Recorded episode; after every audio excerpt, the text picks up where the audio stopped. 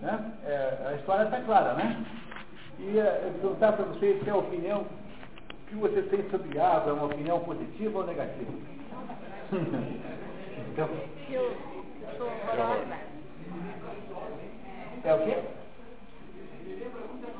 A sogra? Ah, Sogra A é- sogra, so- sogra de homem é uma bênção. A sogra que é um desastre é a sogra de mulher. É, não, mas a sogra de mulher é que fica. Não é? Ah, muito bem. Não, é que o- os homens eh, falam mal da sogra muito injustamente, porque as, as sogras dos homens tendem a ser ótimas. A, a minha sogra era ótima, por exemplo. Agora, as sogras de mulher é que são mais implicantes com as noras, né? Eu conheço, eu conheço um, um casal, por exemplo, não vou dizer nome, você nem conheceriam também, em que a sogra vai à casa do filho verificar se as roupas estão bem arrumadas, se... Ela vai lá e faz uma inspeção, assim, de vez em quando. Pode uma coisa dessa?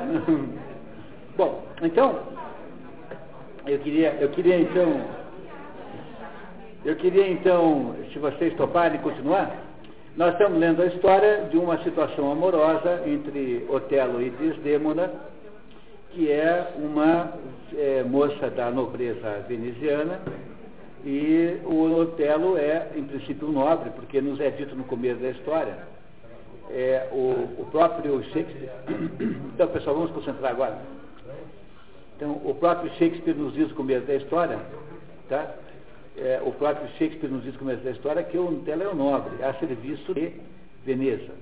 Ele é uma pessoa da África. Mas se ele é berbere do norte da África ou se é da África negra, isso tanto faz. No fundo, no fundo, é, seja um caso ou outro, haverá, o que o Shakespeare queria com isso era criar um contraste muito grande entre os dois, entre os dois cônjuges, apenas isso. E a discussão sobre se é uma coisa ou outra é uma discussão ociosa em última análise, eh, como há milhares de discussões ociosas, como por exemplo se a Capitu de fato traiu o Bentinho ou não. É, aí tem outro caso de uma discussão completamente ociosa. Por isso que eu digo para vocês que esse negócio chamado literatura é uma praga, sabe? Que, embora eh, a gente lide aqui com textos literários, quando a gente perde de vista o, o interesse pelo conteúdo da obra, a gente passa o resto da vida debatendo essas coisas. São os debates bizantinos por excelência, né? Se, se houve ou não a traição, eh, se, o, se o é... Uma, o, uma vez um crítico eh, estabeleceu essa, digamos, esse negócio do bizantinismo do debate literário, assim, quantos filhos tinha Madame Macbeth? Então, a, a, dona, né, a rainha Bachman, quantos filhos tinha? Aí, apenas para mostrar o quanto a gente pode perder tempo na vida para descobrir uma informação como essa, cujo resultado não tem a menor importância do ponto de vista da obra Macbeth. Então é isso, né? Então, no fundo, nós não vamos discutir questões literárias aqui.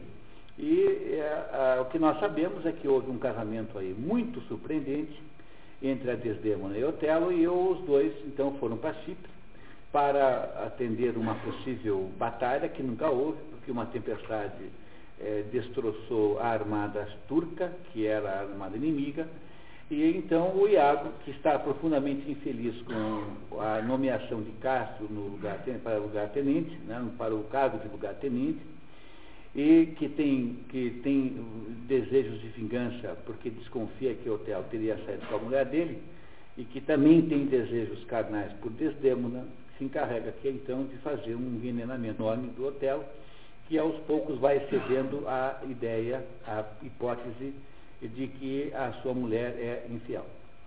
Então, ele, por meio de uma série de estratagemas, todos, todos funcionando magnificamente bem, eu preciso admitir isso, que o Iago faz bem a sua conspiração, a, a, o Mouro Otelo é, vai aos poucos se convencendo do, da infidelidade da sua mulher. Não é isso? E, e, então foi nesse ponto. Nós paramos, vamos agora ao ato 4 da página 12. Estamos no ato 4. É, João, por favor. Ato 4. Treinamos. Iago continua provocando o terra. E se ficasse no livro, E se, ficasse uma hora ou mais na cama, como um amigo, mas sem maldade alguma. Quer dizer, é uma pergunta que faz Otelo. Vem cá, isso é sua mulher ficasse. Não, ela ficou? Não, não, não sei não, não, não, estou só pensando assim. Tá, mas sem maldade, sem maldade. Coisas desse jeito, tá? Hum. E a envenena mais o dela e do lugar lugar, chacoalhando o seu figuro e daí fora. O dela sofre um ataque e cai. Ao que logo comenta, ao que Iago comenta. O, o, o Telo acabou de estar sofrendo um ataque epilético, tá? cai no chão. Depois da conversa de ficar uma hora nua sem maldade.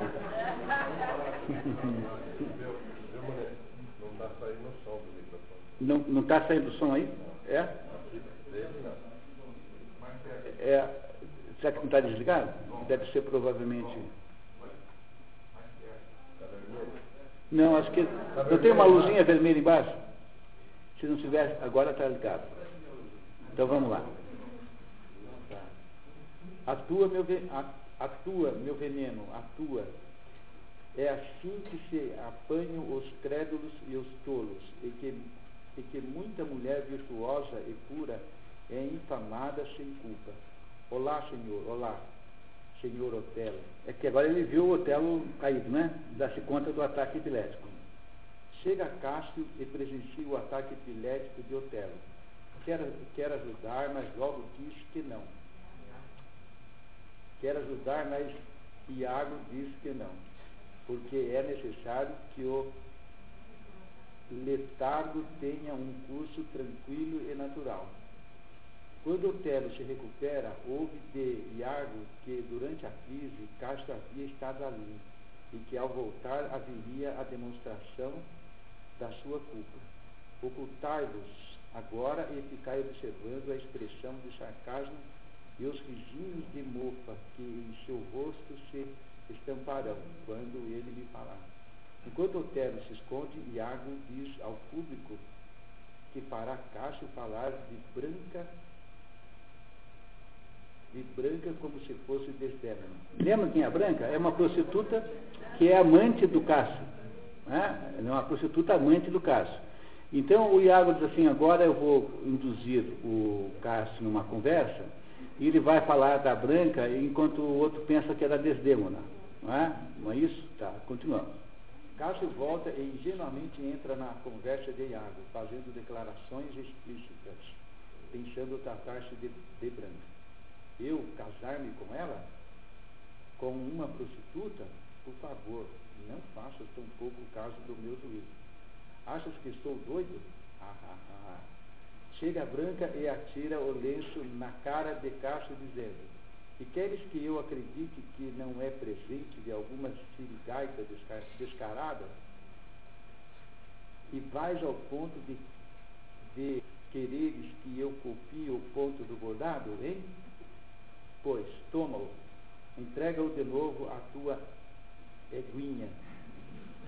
Branca sai e Cássio vai atrás dela. Pronto, agora o, o Otelo que está escondido, não só eh, ouviu a Branca dizer que o lenço tinha sido dado a ela por ele, por ele Cássio, como também eh, ouviu eh, o outro chamar a sua mulher de, de Eguinha. Quer dizer, que não é uma situação muito simpática. Né? O plano do Iago está funcionando? Ah, muito bem, tá.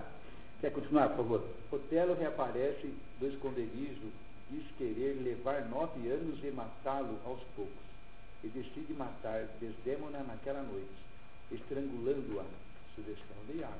É, ele que na verdade envenená-la, mas o Iago disse, não, não, melhor você estrangular, porque, entendeu, mas fica mais estético. Tal. Só cantando, né? Mas a ideia de estrangular Desdémona é da autoria do Iago. E o outro queria que o Iago lhe trouxesse um veneno que ele daria a ela naquela noite. Chegam o senhor Ludovico, representante de Veneza, recém-desembarcado, e Desdémona, sua prima. Ludovico pergunta pelo tenente Castro que ele deveria ficar no comando, porque Otelo iria se ausentar na ilha, se ausentar da ilha. O Mouro trata a todos muito mal. Desdémona chora e Ludovico o censura por fazer sua prima chorar. O comportamento de Otelo preocupa todos. Iago comenta. Está muito mudado. Como se ele não soubesse por quê, né? Aconteceu um fato novo agora, chega uma pessoa de Veneza, Ludovico, mais uma comitiva mais do que o Ludovico, também há outro, ao, irmão do próprio, ao próprio tio da, da Desdemona que vem junto com a, uma notícia, e que o, o iria ser removido de Chipre e iria ficar no lugar dele o Cássio. Não é isso? Esse fato muda todo o plano de água, porque agora ele precisa dar um jeito de resolver as coisas, porque afinal de contas, né, o Iago e a, a tendência é que Otelo e a dizer, vão embora dali para a Mauritânia. E aí ficam fora do controle dele, Iago. Né? Então vamos ver o que acontece em seguida.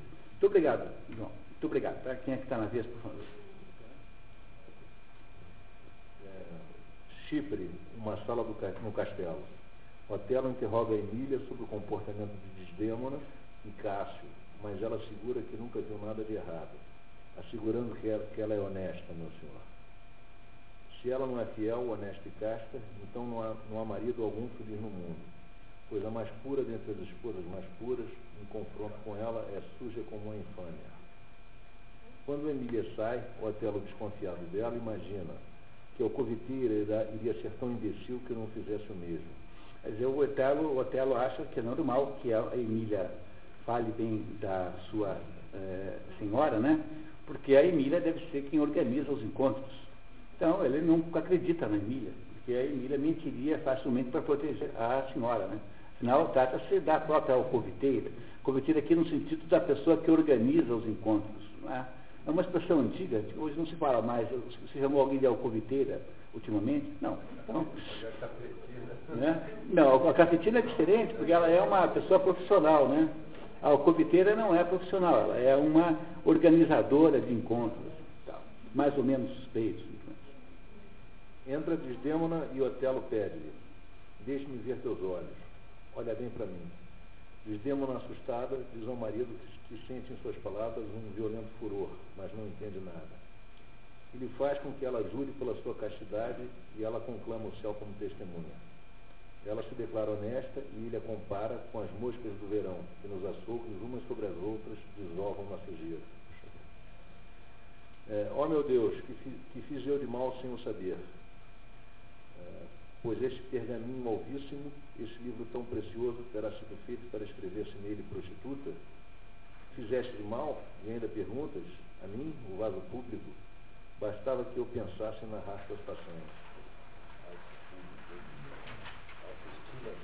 Para chamar vaso, alguém de vaso público é uma ofensa muito grande. Vaso público significa uma pessoa pública, né? uma mulher pública. Ó oh, vaso público, você é uma mundana. Né? Nesse sentido, é que ele chamou a mulher de vaso público. Veja como essa conversa é uma conversa uh, horrível, né? no fundo. Né? Se houvesse aqui um ator de verdade, se fosse uma peça, nós estaríamos todos muito é, chocados, na verdade, com isso. A gente até acha um pouco de graça, mas com atores de verdade, isso aqui seria terrível de ouvir. Chocante, seria angustiante ouvir essa história aqui. Para que uma fornalha ardesse no seu rosto e reduzisse as cinzas do pudor. Que fizeste de mal, se eu disser, o sol tapa o nariz e a lua baixa os olhos. E até o próprio vento abelhudo e escabroso, que anda beijando tudo quando encontra, quanto encontra, se encolheria mudo e quieto nas cavernas da terra para não me ouvir falar e fizeste de mal sua rameira. Vós me ultrajais, eu juro pelo céu. O que? Pois não é uma prostituta? Não, não, tão certo como ser cristã. Mas de ser prostituta e me guardar só para o meu Senhor, tal como um santo vaso preservado de todo ilícito contato, então eu sou.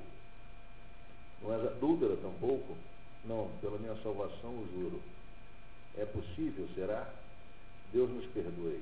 Ok, muito obrigado. O, o próximo, por favor. Com a chegada de Emília, Otelo sai precipitadamente da sala. Sem saber o que fazer, Desdemona pede a Emília que convoque Iago, que ela supõe ter influência sobre o marido, a quem ela pergunta se ela merece o nome de prostituta.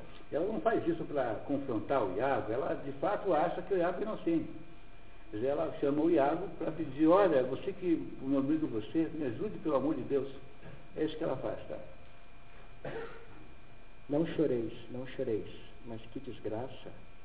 E foi então para que ele atirasse no rosto tal injúria, para que lhe chamassem prostituta, que ela enjeitou tantos partidos bons e deixou pai, família, amigos, pátria, tudo?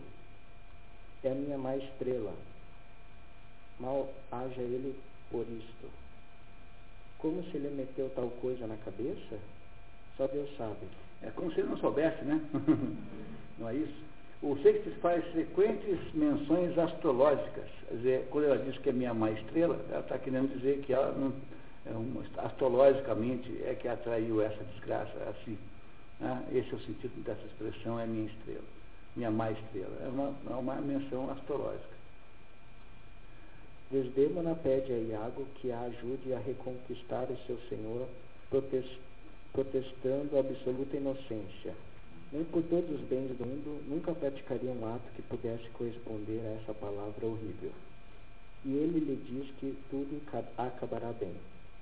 Um pouco mais tarde, Rodrigo cobra de Iago resultados do plano, dizendo que metade das joias de mim que levaste para dar a Desdêmona daria para subornar e seduzir uma freira. Quer dizer que o, o, o, o Iago deu o golpe no Rodrigo, não isso até agora. Ele pediu para que ele lhe desse as joias, que ele entregaria é, secretamente, em nome dele, Rodrigo, para a Desdêmona. É claro que não fez isso, né, que ele vai ficar com as joias para ele mesmo. Mas o Rodrigo agora acabou né, de revelar que está sendo explorado pelo Iago também. Não é isso? Iago garante o desfecho para o dia seguinte e revela que as ordens de Veneza investiam Cássio no lugar de Otelo, que deveria ir com Desdêmona para a Mauritânia, a menos que algum imprevisto prolongasse sua estada ali. E que imprevisto mais decisivo que a baixa de Cássio? Iago combina com Rodrigo de conduzir naquela noite Cássio para uma cilada. Como Rodrigo está em dúvida, Iago diz que vai demonstrar-lhe tão claramente a absoluta necessidade da morte dele que ele próprio se achará na obrigação de matá-lo. Ou seja, com essa notícia nova de Veneza, não é possível deixar que Otelo saia de Chipre. Então é preciso matar quem? Matar o que o substituiria, que é o Cássio. Então esses dois combinam agora de matar o Cássio naquela noite. Depois de jantar numa ruela escura, lá dentro daquele palácio, daquela fortificação, para que o Otelo tenha que ficar mais um tempo em Chipre e aí poder ir até o fim o plano. Porque se esses escapam para a Mauritânia, é, o plano todo do Iago falhará. Né? Então precisa se matar o Cássio, coisa que farão naquela noite, os dois. Muito obrigado. Tá? Vamos lá antessala dos aposentos de dormir de Desdêmona. Após a ceia em homenagem à comitiva de Veneza, Otelo acompanha Ludovico até os seus aposentos, não sem antes mandar Desdêmona a seus aposentos com a recomendação de que despachasse sua área. Emília, a pedido da senhora, havia feito a cama do casal com os lençóis do casamento. Quando Desdêmona viu o leito preparado. Mas não era preciso. A gente tem às vezes cada ideia se eu vier a morrer antes de ti, quero que me amortalhes um daqueles lençóis. Já Desdemona, de alguma maneira, intui que é possível que aquele, aquela noite seja a última, né? E ela então manda fazer a cama com os lençóis que foram usados, digamos, na lua de mel, tecnicamente, assim, na primeira noite conjugal. E ela, quando olha naqueles lençóis e vê que a cama está feita com aqueles lençóis, ela se arrepende de ter pedido que é como se ela não quisesse que aquela profecia fosse uma profecia autorrealizável, né? Então ela está na dúvida, né, sobre o que fará agora nessa situação. A situação nesse momento dramático é terrível, né? Trata-se agora de um momento muito triste dessa. Vai ficar muito pior ainda. Estou preparando aí. Enquanto se despe, Desdemona canta a canção do Salgueiro, aprendida com Bárbara, uma criada de sua mãe. A canção fala de morte, do salgueiro farei a minha mortalha.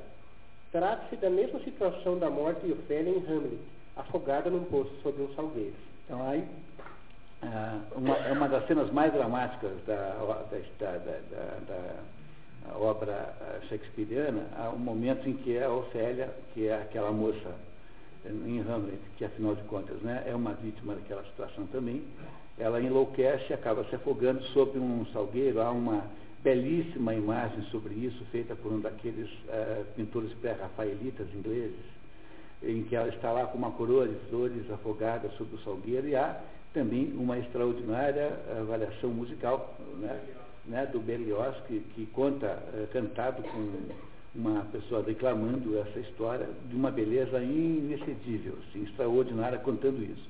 Então, novamente, aqui Shakespeare, Hamlet é mais velho, né? Hamlet é de 1600 mais ou menos. Então, eh, eh, Shakespeare está chamando uma imagem antiga, colocando Desdemona na mesma situação eh, de Ofélia. Ele está nos contando que ela será morta, né? está nos antecipando a morte de Desdemona. Antes de Emília sair, Desdemona quer saber se ela trairia o marido para ter o mundo em suas mãos. O mundo é imenso, é um prêmio alto demais para tão pouca coisa. Sinceramente, acho que não farias. Acho sinceramente que eu faria. Compreenderam? A Emília, tá, ela está perguntando para a Emília se ela trairia o marido para ficar com o mundo, por um grande prêmio. E a Emília está dizendo que trairia sim. Tá? Olha, olhem que diálogo interessantíssimo esse. Acho que, que sinceramente, acho sinceramente que eu faria. E depois de eu ter o feito, o desfaria. É claro que não o faria por um anel, nem por umas medidas de cambraia. Linho, né? Cambraia é linho nem por vestidos, saias, chapéus ou por qualquer outra insignificância, mas pelo mundo inteiro, quem não poria uma coroa de chifres no marido para o tornar monarca? Por tal prêmio, arriscaria até o purgatório. Pois, maldito fosse eu se cometesse tal erro em troca desse mundo inteiro. Ora, esse erro só é erro perante o mundo. Desde que em recompensa do vosso erro o mundo passasse a ser vosso, o erro seria um erro no mundo que vos pertenceria, e então poderíeis o vosso talento transformá-lo em acerto. O errado passaria a certo. Olha, essa parte é de uma importância tão importante. Esse, esse diálogo aqui é fundamental. Não tirem da cabeça, tá? Depois nós voltamos a ele. Não creio que haja mulheres assim. Se há, as dúzias e tantas que muitas poderiam ir de quebra na troca o um mundo que servisse de recompensa a tal erro e para a obtenção do qual elas trabalham. Mas acho que é por culpa dos maridos que caem as mulheres, ou porque eles afrouxam seu ardor e vão verter em regaços estranhos o que é nosso. Ou senão porque irrompem tilmeiras impertinentes e nos trazem presos seja porque nos batem, ou enfim porque em casa reduzem meus gastos com mesquinhez. O fato é que, se errarmos, são eles os culpados. Que diabo nós também temos fel, e ainda que mansas sabemos nos vingar. Convençam seus maridos de uma coisa, que as mulheres como eles têm sentido, que veem, cheiram e têm paladar, tal qual como eles para distinguir o que é doce e o que é amargo. O que é que os leva a nos trocar por outras? A vontade de variar? Pois bem, vá lá que seja. Arrastam a paixão? Vá lá também. É por fraqueza que erram? Sim, que seja. E porventura, cada nosso lado, nós não teremos, como os homens têm, paixões também, ânsias de variar e fraquezas da carne? Pois então que eles nos tratem bem, ou se não saibam que é só para mal deles, afinal, que tão bem nos ensinam a agir mal. Boa noite, que eu jamais no mal com o mal aprenda, e antes, para agir bem, me sirva ele de emenda. Bom, eu não vou fazer uma, uma, uma votação aqui para saber quem é que está do lado da Emília, quem está do lado da Zema, porque afinal, né, esse, esse é o tipo da votação que a gente não deve fazer. Não, não, não passamos de conta, da, esse risco eu não correrei, mas vocês, vocês compreendem a, o contraste que há entre as duas mulheres? Quer dizer, a Emília tem uma visão pragmática da vida, dizendo que não tem problema nenhum, que e a Desdemona está dizendo assim, não, mas eu não aceito isso. Por, por que, que o Shakespeare colocou isso aqui? Bom, por várias razões, né? Para se divertir. Mas, mas o, vocês compreendem que ele quer dar uma ideia de que a Desdemona, de alguma maneira, é completamente é, fiel e completamente pura sob esse ponto de vista, e que ela não aceitaria nenhuma espécie de negociação é, para se, é, digamos, nenhuma espécie de compensação seria capaz de atendê-la numa coisa dessa. É isso que o Shakespeare está querendo nos dizer aqui. Tá? E, e, com isso fecha-se o quarto ato e vamos para o quinto ato, que é o ato, então, climático, né, em que finalmente a, a história se, se completa. Muito obrigado, tá? Então, na vez, ato quinto, por favor. Cena 1, Chip, uma rua. O plano da tocaia segue em frente. Rodrigo está oculto. Iago calcula que, no caso da morte de Rodrigo, ficaria com as joias que astutamente lhe arrancou das mãos sob o pretexto de presentear Desdêmona em seu nome. E no caso da morte de Cássio, ele não, não poderá ser desmascarado. Haveria lucro, lucro em qualquer desfecho. A passagem de Cássio, Rodrigo dá-lhe uma estocada que não o mata por causa de seu gibão de malha densa. É, usa-se uma espécie de um- uma roupa com uma malha de, às vezes, de ferro, né? eh, Que impede que passe a lâmina, né? Por isso é que o, o Cássio não é morto pela estocada que lhe dá Rodrigo. Cássio puxa a espada e fere Rodrigo. Iago sai do esconderijo e fere Cássio pelas costas. Há grande agitação e gritaria. Nos seus aposentos, Otelo conclui pelos ruídos que o honesto Iago havia cumprido sua palavra. Todos correm atender a, a, atender a Cássio, que se lamenta aos brados de seus ferimentos. Iago pergunta fingindo indignação. Quais foram os bandidos que te fizeram isso? Miseráveis cães. Chega Rodrigo, ferido, para pedir ajuda a Iago, e Iago o atinge com a espada, confundindo com um dos ladrões que haviam atacado Cássio. Chega Bianca e atende Cássio, que se esvai em sangue. Chega Emília e Iago explica. Iago. Cássio foi atacado de emboscada, na escuridão da noite, pelo, pelo Rodrigo e uns outros que fugiram. Cássio quase foi morto e Rodrigo morreu. Pronto, e aí o Iago tenta fazer a sua versão dos acontecimentos. Na verdade, quem matou o Rodrigo foi ele mesmo, ele, Cássio, ele, ele Iago, e quem o feriu o, o por, por trás também foi ele, Iago. No entanto, com isso ele espera ter se livrado do Rodrigo e ter ficado com as joias. E agora a situação do Cássio, que está ali ferido, mas não gravemente, né, é, é o problema que ele tem que resolver. Não é isso? Tá? E aqui acontece, e aqui é um momento muito importante. Quer ler, continuar por favor? Como o Branco é a última pessoa que havia estado com Cássio, Iago aprende teatralmente. E a parte comenta, meu destino essa noite se traça, ou o triunfo completo, ou a total desgraça. Aqui é uma variação da tradução, queria dizer para vocês, não está escrito aí, mas no original diz assim, This is the night that either makes me or fordows me quite.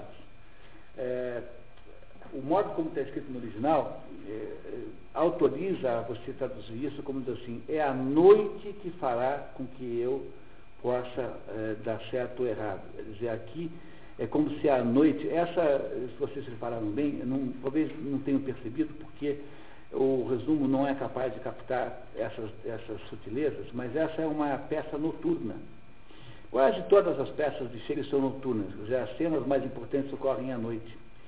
Isso significa que, por serem noturnas essas cenas, elas são as, as cenas baseadas nas sombras, baseadas no lado sombrio da vida humana, no, em todos aqueles aspectos que a gente preferiria que não existissem. Né?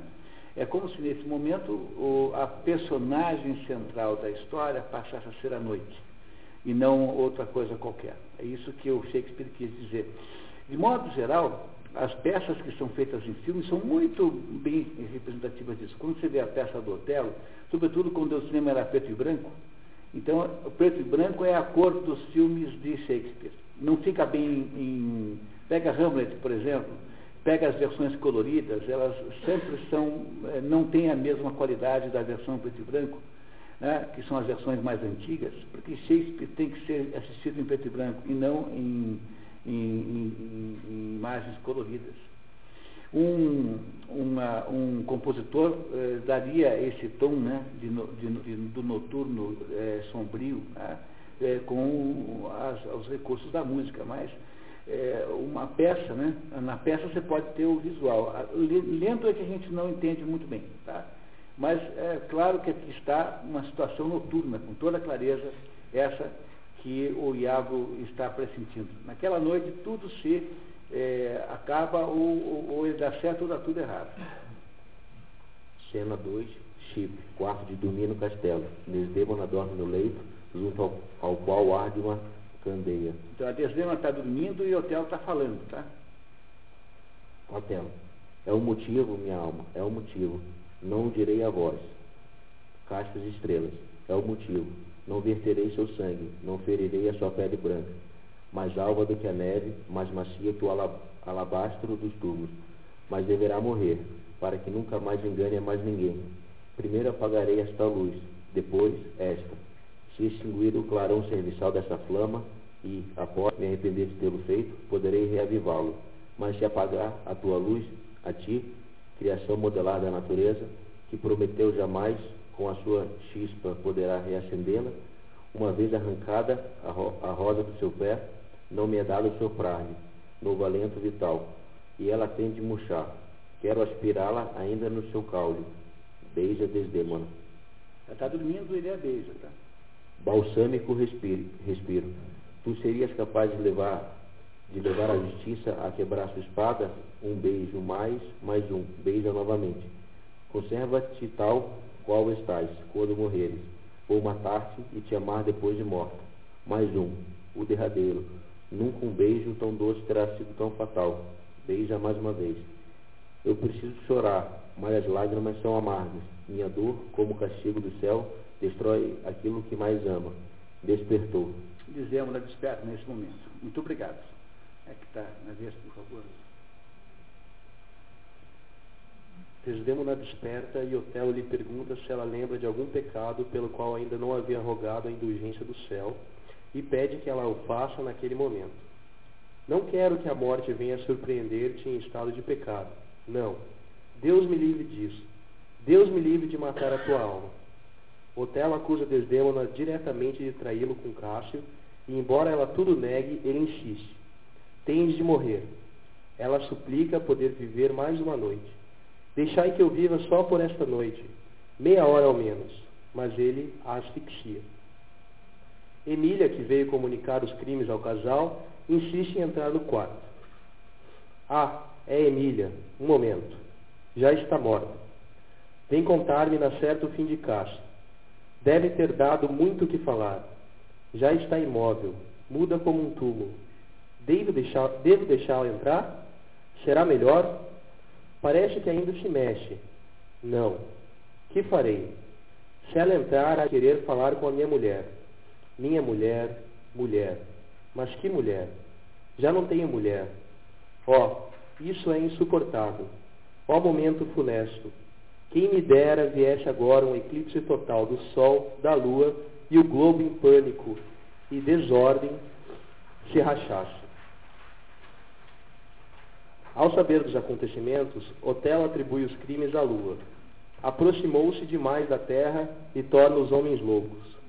Emília ouve gemidos e acorde ao leito onde Desdemona, moribunda, murmura inocência e se despede dizendo que ninguém lhe havia feito aquilo, exceto ela mesma. Ninguém. Eu mesma. Dá lembranças minhas ao meu Senhor querido. Adeus, adeus. Por que será que a Desdemona, na hora da morte, assume a culpa da sua própria morte? É uma pergunta boa, né?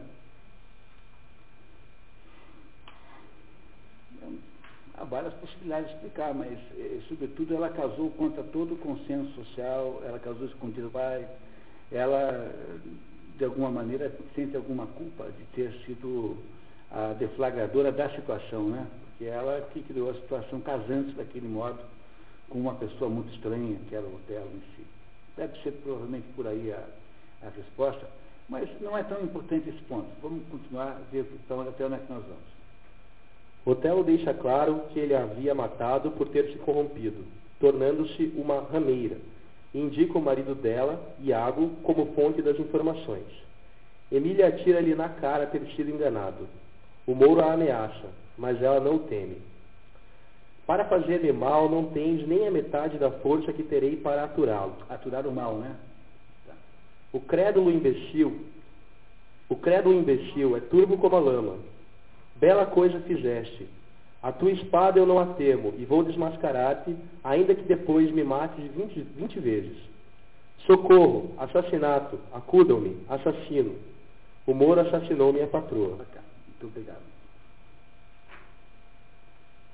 Os gritos de Emília atraem todos, incluindo Iago, que, acusado de caluniador por sua mulher, responde: eu disse o que pensava e não foi mais que aquilo que ele próprio julgou que era patente e justo.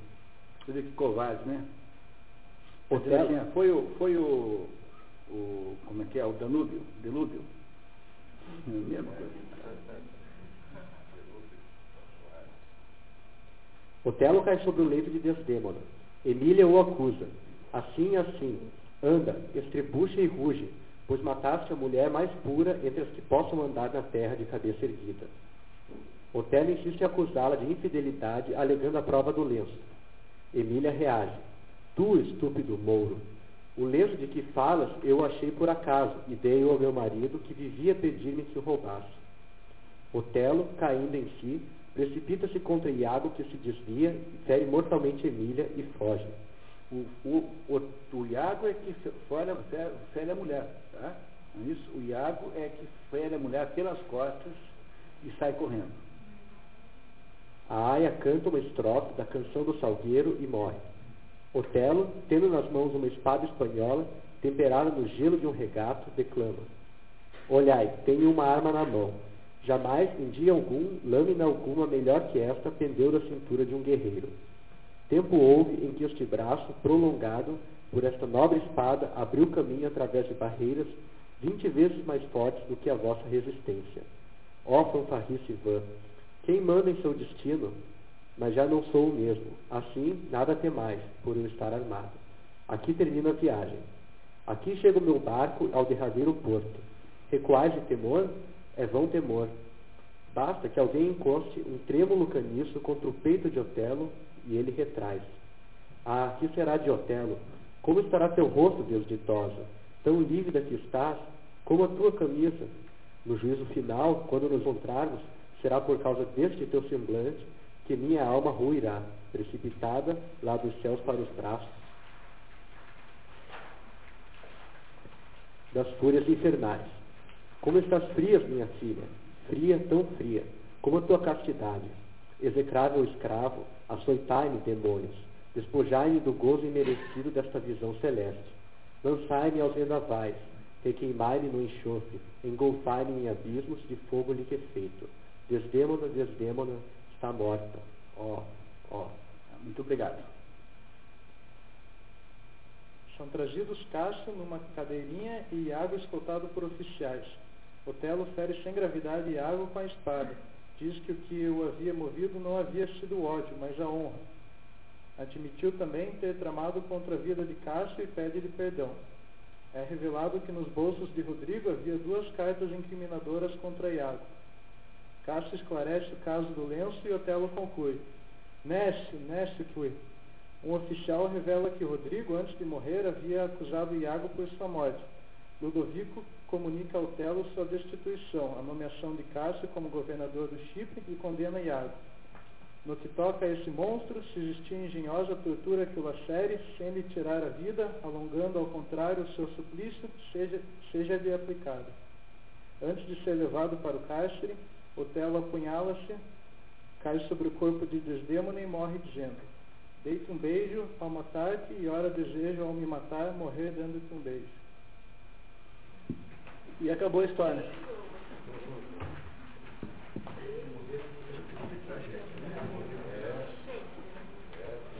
Então, gostaram da história?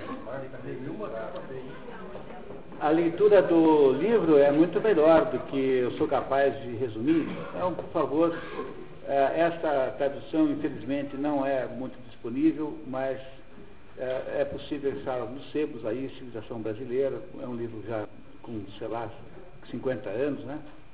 E, mas há traduções outras aí, o Carlos Roberto Nunes traduziu muito bem também, também não é fácil encontrar, mas há traduções modernas aí, da, dos atuais aí, interessantes em Shakespeare, Bárbara Eudora, essa tudo. A Ana, a mãe dela, né? A Ana Amélia Carneiro, a mãe da Bárbara Eudora. Bom, mas o que eu queria dizer para vocês é que é, com nenhuma outra obra fica clara a, uma noção fundamental para entender dramaturgia, dramaturgia moderna do que nessa, porque a gente tende a, como a gente não entende que o passado é composto de enormes instâncias entre os que vieram antes, é comum que as pessoas pensem que Santo Agostinho e São Tomás discutiam assuntos teológicos, mas eles têm 800 anos de diferença. E é a mesma coisa acontece no teatro. O teatro que Shakespeare faz é um teatro moderno, no sentido próprio da palavra. Ele não tem absolutamente nada a ver com o teatro grego, por exemplo. Aqui nós temos de vez em quando alguma peça grega, né? Vamos ter Édipo Rei esse ano, por exemplo, para dar um exemplo. Já tivemos Antígona. Vamos ter no ano que vem, provavelmente, a, a, a Oresteia, os três, as três peças é, da tragédia de Orestes, possivelmente, né? Bom, mas o que eu queria mostrar, a primeira diferença é que o teatro grego era baseado numa dicotomia que veio já da, das duas grandes, dos dois grandes épicos, né? a Ilíada e a Odisseia, que são as duas grandes obras gregas, geraram, é, é respectivamente, a tragédia, que é a Ilíada, e a Odisseia gerou a comédia. Então, esses dois gêneros é, é, dramáticos gregos, que são a, a, a tragédia e a, e a, comédia, e comédia a gente só conhece o Aristófanes, provavelmente só tinha mesmo o Aristófanes, é claro que a comédia grega não tem importância nenhuma perto da tragédia grega. É, a comédia grega é satírica. Então é engraçado, mas não chega aos pés de qualquer peça de. Dizer, qualquer peça de Eurípides vale mais do que todo o Aristófanes junto. E o, o, que os gregos, depois, na poética, Aristóteles faz a sistematização disso, pelo menos tenta fazer em parte, né? Então, Aristóteles nos ensina que o, a diferença das duas é que na tragédia as coisas todas eh, são feitas eh, com o maior esforço e boa vontade possível, no entanto, tudo, no final está tudo muito errado. Que é o caso da Ilíada. Então, na Ilíada, você tem gregos e troianos lutando por alguma causa. Você pode até debater sobre se as causas são igualmente justas, mas no fundo não interessa, porque os heróis gregos e troianos que morrem na Ilíada, com especialmente Aquiles do lado dos gregos e todo lado dos troianos, estão tentando defender a honra, as suas, as, os, seus, os seus semelhantes, assim, estão tentando fazer alguma coisa, eh, embora ambos achem -se, já sabem de antemão que estão condenados à morte. Tanto um quanto o outro. Tanto é que o Aquiles é lembrado pelo próprio Paulo, de que ele havia, teria que escolher entre uma vida curta e gloriosa e uma vida longa e medíocre. Ambos sendo condenados à morte por antecipação, aceitam, né, eh, atribuindo as suas mortes a maquinações dos deuses. A ideia da Ilíada é que a, a condição humana é tão é, trágica é, por, é, ao ponto de que, por mais que nós tentamos fazer tudo certo, nós não dominamos o destino. E o destino pode se sair completamente ao contrário daquilo que nós planejamos.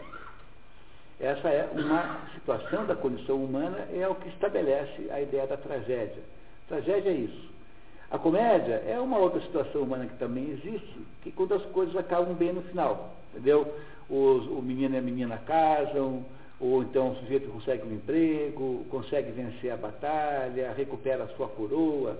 A comédia, no sentido antigo, não tem nada a ver com é, as, as, comédias modernas, não é, entendeu? Não tem nada a ver com José de Vasconcelos, entendeu? Nem com Costinha, entendeu? Com Topodídio, entendeu? Não, não é isso, quer dizer, a comédia no sentido antigo era uma situação em que ninguém dá risada nenhuma, necessariamente não há nenhuma risada, porque o, que Aristófanes fazia era a sátira, que é um tipo de comédia. Mas a comédia em si não é para rir, tanto é que o, o grande livro de Dante Alighieri chama-se A Divina Comédia, não porque tem alguma piada dentro, mas porque no final das contas, lá no final, o Dante encontra Deus. De tudo deu certo, entenderam o sentido da comédia?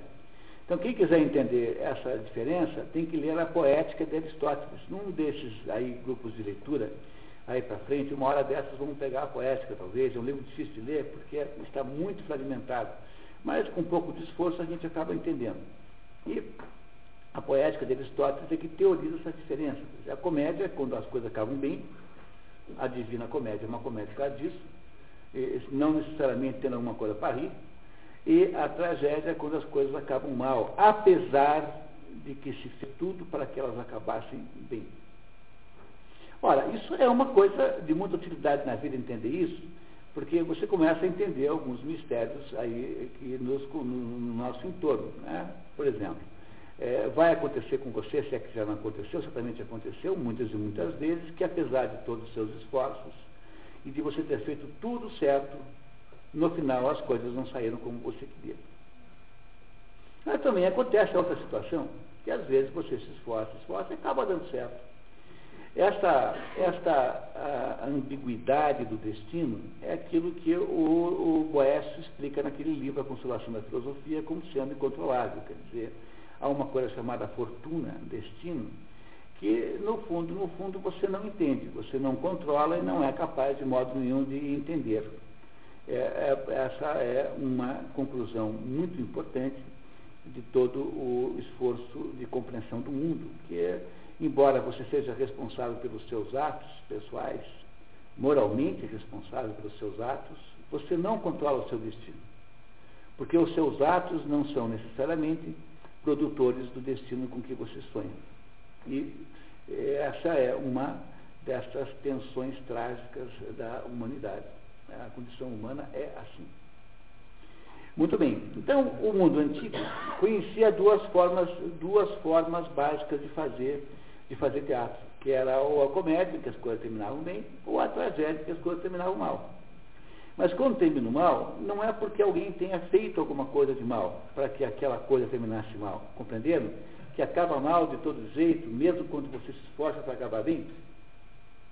É o sujeito que está trabalhando demais porque quer sustentar a família, e aí tem um ataque cardíaco, tem lá um problema de saúde. Ele fez alguma coisa de errado, ele queria algum mal. Ele não fez mal nenhum, ele tentou fazer apenas o que lhe parecia ser bom. No entanto, ele uh, acaba uh, sendo vítima disso mesmo. O sujeito que dorme no volante, mata uma família sem querer. Ele não tinha nada contra aquela família, mas acabou gerando uma tragédia, apesar de não ter tido nenhuma má intenção. Mas a, a vida humana é composta dessas situações o tempo todo.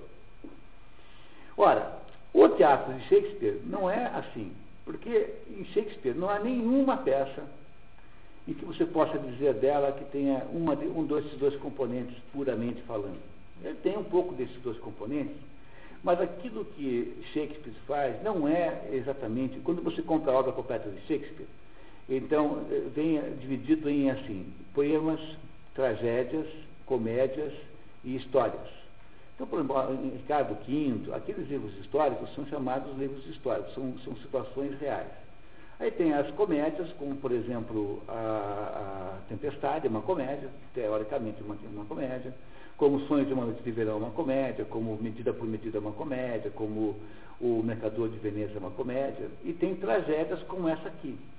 Que quando os modernos falam assim, eles estão de alguma maneira confundindo as palavras, porque não há, é, há uma diferença essencial entre essa história aqui, Otelo, né, que é capaz de estar em algum lugar de tragédia, mas não é, e uma tragédia de Eurípides. Porque a diferença que há fundamental entre esses dois eh, jeitos de escrever é que nas tragédias gregas, aquilo que acontece com você que a, destrói a sua existência, como por exemplo Édipo. Édipo é um sujeito que não sabia que estava matando o pai e casando com a mãe. Dizer, os fatos que acontecem com você na tragédia são todos fatos que não dependem de, da vontade de ninguém, a não ser dos deuses. Ou seja, são fatos que ocorrem independente de alguém desejar que aquilo ocorresse. Quem quis que Édipo se auto-enganasse? Ah, os deuses. Mas os deuses, afinal, não é apenas uma referência né, muito, muito dispersa né, para a gente poder é, levá-las a sério, é o destino quis. No caso do Shakespeare, no caso de Otelo, que nós acabamos de ler, não há os deuses atuando, mas existe um sujeito inescrupuloso, verdadeiro, real, chamado Iago, que produz todos os males que acontecem na história. Entenderam essa é uma diferença extraordinariamente importante? Isso que nós vamos ler não é tecnicamente uma tragédia no sentido grego, mas é aquilo que nós chamaríamos modernamente de drama. O drama, ele é diferente da tragédia, porque no drama concorre ah, um elemento eh, propositado, quer dizer, concorre alguém, uma, um indivíduo, uma pessoa que vem para fazer o pior que puder. Quer dizer, procura obter, procura fazer o mal de propósito. É o caso do Iago, né? Acho que ninguém duvida mais disso nessa altura, né? No entanto, não há nenhum Iago, nenhuma tragédia grega. Porque, eh, mesmo, você pega, por exemplo, o caso de Castro. Castro é a maior tragédia em língua portuguesa já escrita. Castro conta a história de Inês de Castro que é uma história terrível, está contada nos Lusíadas, no quarto canto, se não me engano, vale a pena ler, quem não tem o Castro pode ler nos Lusíadas. A história da Inês de Castro, que era uma moça por quem o príncipe se apaixonou, mas o pai do príncipe, que era o rei, não podia dar a moça em casamento, porque ela era é, de uma classe social inferior e ele tinha lá um acordo político para fazer para manter o reino estável, dando, obrigando o filho a casar com outra moça.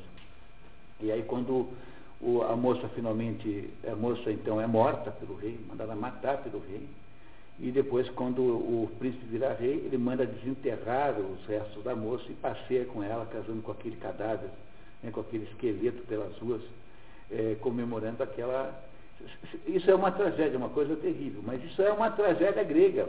Porque mesmo que você considere que o rei possa ter sido é, exorbitantemente cruel, etc., ele não estava motivado para fazer o mal, estava motivado por um, é, digamos, objetivo de Estado, por uma razão de Estado, de manter o mundo estável.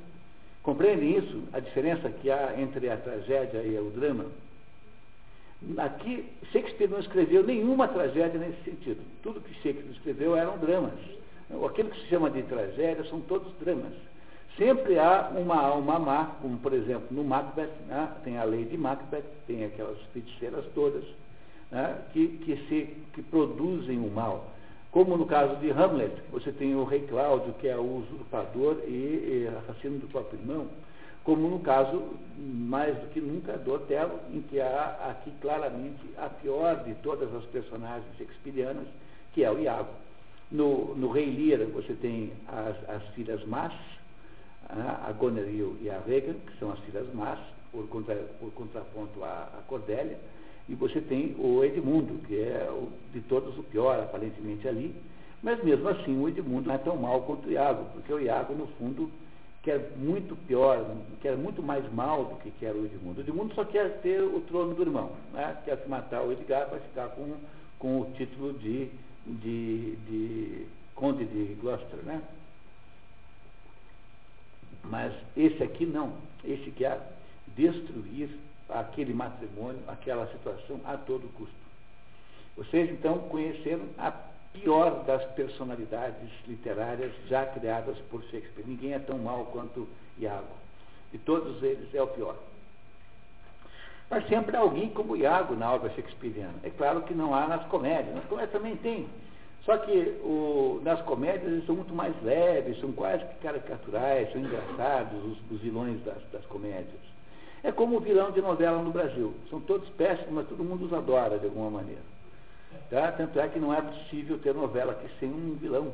Né? Faz parte da estrutura é, narrativa da novela de televisão a, a existência de um vilão que é nunca um vilão insuportável, sempre é um vilão caricaturar ao ponto de até poder ser de alguma maneira. É como o Dr. Smith, da, do viagem, como é que é lá do Perdidos no Espaço.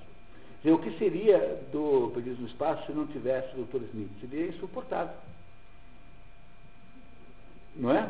Dizer, o que seria do Perdidos no Espaço, aquele filminho, com aqueles monstros de plástico e tal?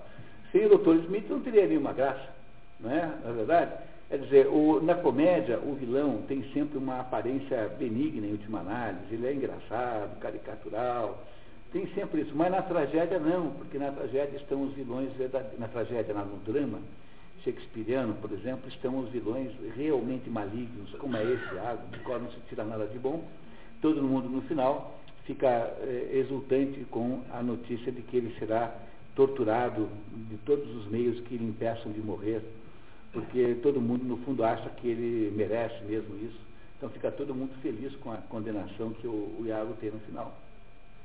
Então é preciso, antes de mais nada, que vocês tenham entendido a diferença essencial, estrutural, entre uma tragédia grega e um drama shakespeariano.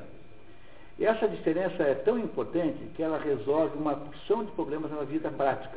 Por exemplo, quando você ouve uma feminista fazer um discurso sobre a condição feminina, então, elas escrevem livros aos montes, dizendo que a condição feminina é fundamentalmente, é, no fundo, se você for traduzir aquilo que elas dizem é, numa, numa, numa expressão que é resumidora, elas estão, no fundo, dizendo que a condição feminina é ruim e deriva fundamentalmente da ação maligna dos homens. Quer dizer, a teoria feminista parte da ideia de que a vida da mulher é um drama Drama esse que é produzido pela ação maléfica, exploradora, enfim, que for, controladora né, do homem. Então, essa é a tese feminista, que é o homem que foi produzindo uma cultura de subordinação das mulheres para os seus próprios benefícios e interesses, enfim, o que for.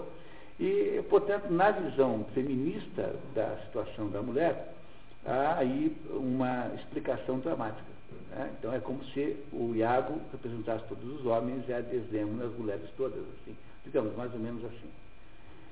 Quando você é, tenta olhar para a condição feminina, seu ponto de vista trágico, então você pode chegar a concluir que isso que parece ser o resultado de uma ação de manipulação da mulher pelo homem, pode ser, na verdade, entendido de outro jeito, que é mais ou menos assim.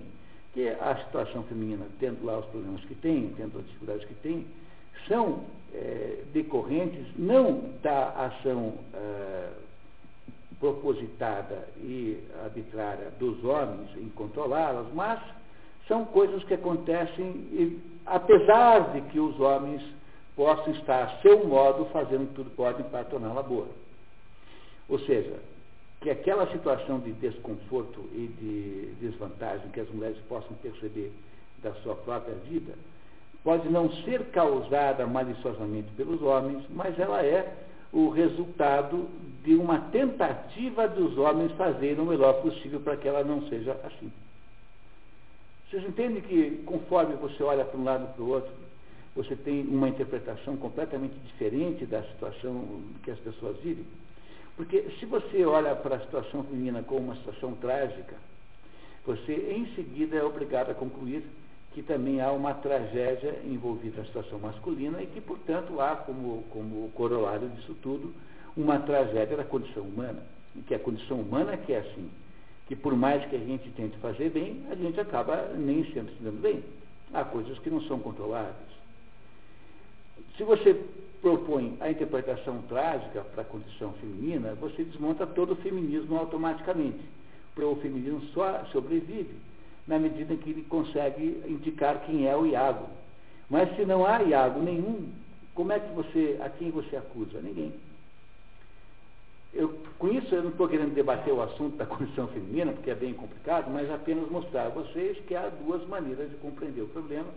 E uma maneira é da, a modo trágico, que é a maneira como um grego faria uma peça de teatro, porque o grego não acredita em nada que não seja isso, porque o grego acha que estamos subordinados a leis maiores. A, a, cultura grega é a cultura que percebe que é um cosmos, uma ordem, e que essa ordem deve estar de alguma maneira simbolizada nas coisas aqui de baixo. Na música, na poesia, na roupa, na música, no, no, na arquitetura. Então, você só entende a Grécia quando você compreende a Grécia como uma manifestação uh, educacional, aquilo que se chama de paideia, uma manifestação educacional de um conjunto de regras que constituem o mundo. É isso que um grego achava que era. Portanto, para um grego, a educação é você é, contar para as crianças como é que são essas regras. Portanto, na Grécia, tudo é feito de acordo com essas regras. A arquitetura, a música, o modo como veste, o modo como fala, a política, tudo é assim. No entanto, se você é, pretende manter o feminismo vivo, você precisa continuar com a hipótese de que há aí uma malignidade associada à, à, à vida da mulher, que é uma ação deliberada de controle e de subordinação da mulher aos interesses dos homens. Aí você continua achando que existe algum iago nessa história que tem de ser denunciado sistematicamente. Então, com isso, eu estou aqui querendo mostrar para vocês a diferença enorme que há da perspectiva trágica para a perspectiva dramática. Isso que nós vemos agora há pouco é uma peça dramática e não uma peça trágica. Ela não é trágica porque eh, há aí claramente um autor do mal, que chama-se Iago, que quer fazer todo o mal possível. A segunda pessoa de quem se podia, poderia considerar a malignidade é a Emília, porque a Emília é uma personagem ambígua ela é obviamente muito, muito, muito melhor que o marido, né? isso é incomparável, não há nenhuma comparação entre os dois. Ela, no entanto, tem uma certa ambiguidade, que é, por exemplo, de ter é, roubado o lenço. Se ela não tivesse feito aquilo, talvez não tivesse acontecido nada. E ela, no fundo, tem um certo cinismo, porque naquele diálogo que eu pedi que vocês prestassem atenção, ela declara estar é, disposta a qualquer espécie de eh, desonestidade eh, se o prêmio for suficientemente adequado. Né? Coisa com a que a Desdémona não concorda, de modo nenhum. Então, a, a Emília é seguramente uma pessoa ambígua. E por ser uma pessoa ambígua, uma pessoa muito humana, muito normal, né? Porque nada mais natural que as pessoas sejam ambíguas e tenham aí algumas contradições. Na verdade, o, a vida é um, é um esforço de vida inteira para você ter uma atitude que seja minimamente coerente com você mesmo, mesmo quando você quer, né? Quer dizer, quando você não quer, então é nunca, mas a pessoa que decidiu ter uma vida coerente passará a vida ah, auto-enganando-se, quer dizer, irá passar a vida inteira eh, percebendo-se em contradições aparentes muito graves, assim. A Emília tem uma certa ambiguidade, mas ela, obviamente, não tem a malignidade do marido, que é muito, muito, muito pior que qualquer outra pessoa eh, que Shakespeare já eh, nos escreveu. O que nós podemos dizer do, dos outros personagens? Do, do Cássio. O Cássio que é? É uma personagem secundária na história, é um sujeito bonito, com uma vida mundana, não tem nenhum problema de caráter, aparentemente, a não ser uma certa tendência a um dom ruanismo, não é isso? Não podemos deixar de acreditar que ele tenha feito algum avanço amoroso a Desdemona, certamente fez, né? alguma coisa ali está implícita, não é? Mas nada que seja comprometedor e que possa é, ser de fato visto com restrição. As outras personagens são todas muito secundárias. Né? O Rodrigo é um sujeito irresponsável, rico, mas completamente irresponsável, que decide entrar nessa aventura apenas para porque o seu amor próprio visto ferido, porque a Desdemona casou não com ele, mas com um mouro, uma pessoa, digamos, de natureza social considerada menor naquele momento. É, não há nada que demais no Rodrigo. Então caímos de fato aí nas três personagens centrais que nós precisamos interpretar um pouquinho para poder em seguida tentar analisar a trama. As três personagens centrais são Otelo, a Desdemona e Iago. E o que é que podemos dizer deles? O que é que vocês acham do Otelo, por exemplo? Qual é a situação que vocês ficaram com, ele, com o Otelo? Positiva, negativa, mediana? negativa, né? né? É um sujeito altamente influenciado, não é? É isso? É? O, o Pushkin, eh, ao analisar esta obra, aquele grande poeta russo, dizia que o Otelo o maior problema do Otelo era ser, era ser é, crível, como é que a gente fala? Ser suscetível, ele ser, é, ele ser crédulo. Crédulo é a palavra que se usaria em português para isso. Essa é a interpretação de Pushkin da personagem Otelo. Nós sabemos o que sobre ele? Sabemos que ele é um sujeito que tem muito mérito.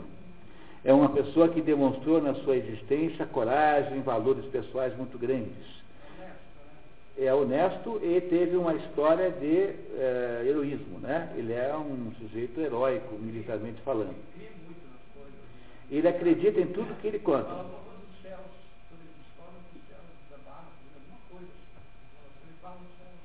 Muito bem. Então, sabemos que o, o, o Telo, ele tem muitas virtudes, mas ao mesmo tempo ele tem um problema sério, que ele é dominável completamente pela conversa do Iago não é isso? O Iago, então, é, que parece ser o mais inteligente deles, né? Do ponto de vista da, da expressão inteligência, né? inteligência no sentido popular da palavra, parece ser o mais esperto de todos eles, né? Não é isso? O Otelo, então, ele, ele casa-se com essa moça de modo surpreendente, e é muito importante notar que esse casamento é muito surpreendente e ele recebe não só a confirmação do, do, casamento no Palácio do Doge, na Assembleia, como também recebe uma missão que poderia, caso tivesse sido executada, o nobilizá-lo para sempre, né? porque teria sido o vencedor daquela grande batalha contra os turcos. No entanto, o Otelo, apesar disso tudo, é, quando a tempestade acontece, de alguma maneira a tempestade produz um caos que iria produzir a revelação, ah, para isso é que serve a tempestade de Shakespeare, para produzir a revelação da verdade, ele vai se deixando controlar por um, por um sujeito, um Iago, que o controla completamente. Não é? O controla tão completamente que nós chegamos a achar ridículo o grau de argumentação que o Iago usa, como aquela história de que o outro lá é, agarrou à noite achando que ele era a Desdemona. Né? Não é isso? E sobre a Desdemona? O que, é que nós sabemos sobre a Desdemona? Ela, qual é a impressão que vocês têm sobre ela? Boa? Eu acho que a pessoa melhor de todas essas aí, né? Seguramente, não dá para imaginar ninguém melhor que a Desdemona. Ela é, ela é pura, ela é inocente, ela tem até uma inocência que a faz não perceber o perigo de eh, excessivamente eh, insistir na, no caso de Cássio, né, porque aí eh, a interpretação mais honesta parece ser que ela fez isso por ingenuidade e não porque ela tivesse qualquer espécie de queda por ele. Né. E essa moça, no entanto, vai se enredando numa situação tão grave que chega no final da história mesmo se autoacusa do seu próprio homicídio. Ela diz que ela foi a causadora de tudo isso e morre de uma maneira digníssima, no sentido de absolutamente sacrificante por aquilo tudo. E, por outro lado, temos o Iago. O Iago, não sei se vocês se surpreendem com ele, mas eu fiquei muito surpreendido. É um sujeito de uma competência extraordinária. Ele controlou toda a situação do começo ao fim.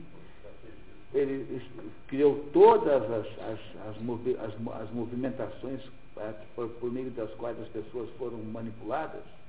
Nenhum dos seus planos deu errado, a não ser o último, aquele que, eh, que ele tinha planejado, que era matar os dois, era o Cássio e o Rodrigo.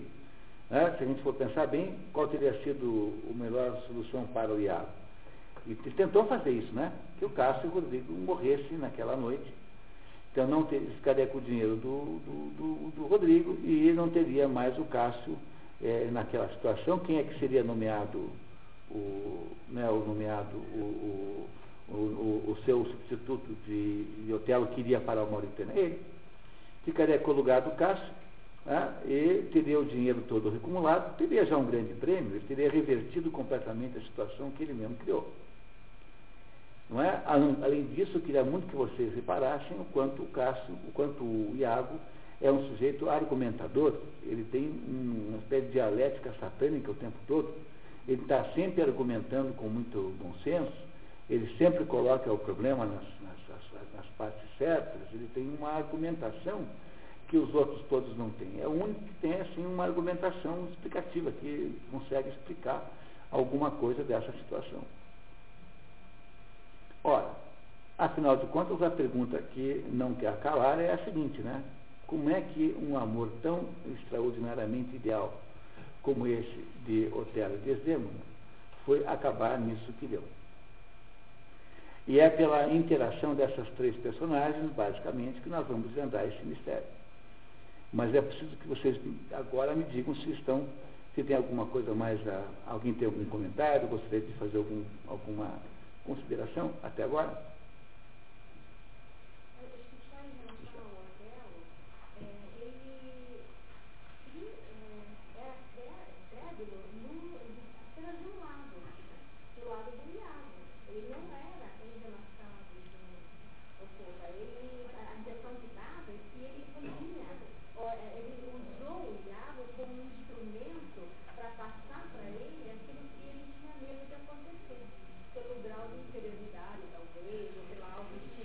Está se autopunindo por ser mouro.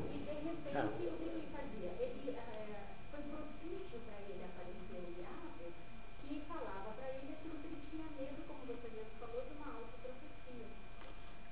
É, é, não, o que a Zaga está dizendo aqui, não sei se vocês todos ouviram, porque ela falou sem microfone, é que o, como se o Otelo desejasse aquele desfecho porque no fundo ele achava-se é, achava-se in, inferior à mulher, ou seja, achava-se é, não merecedor daquele casamento e precisava então destruir aquilo que, é, que faria né, uma.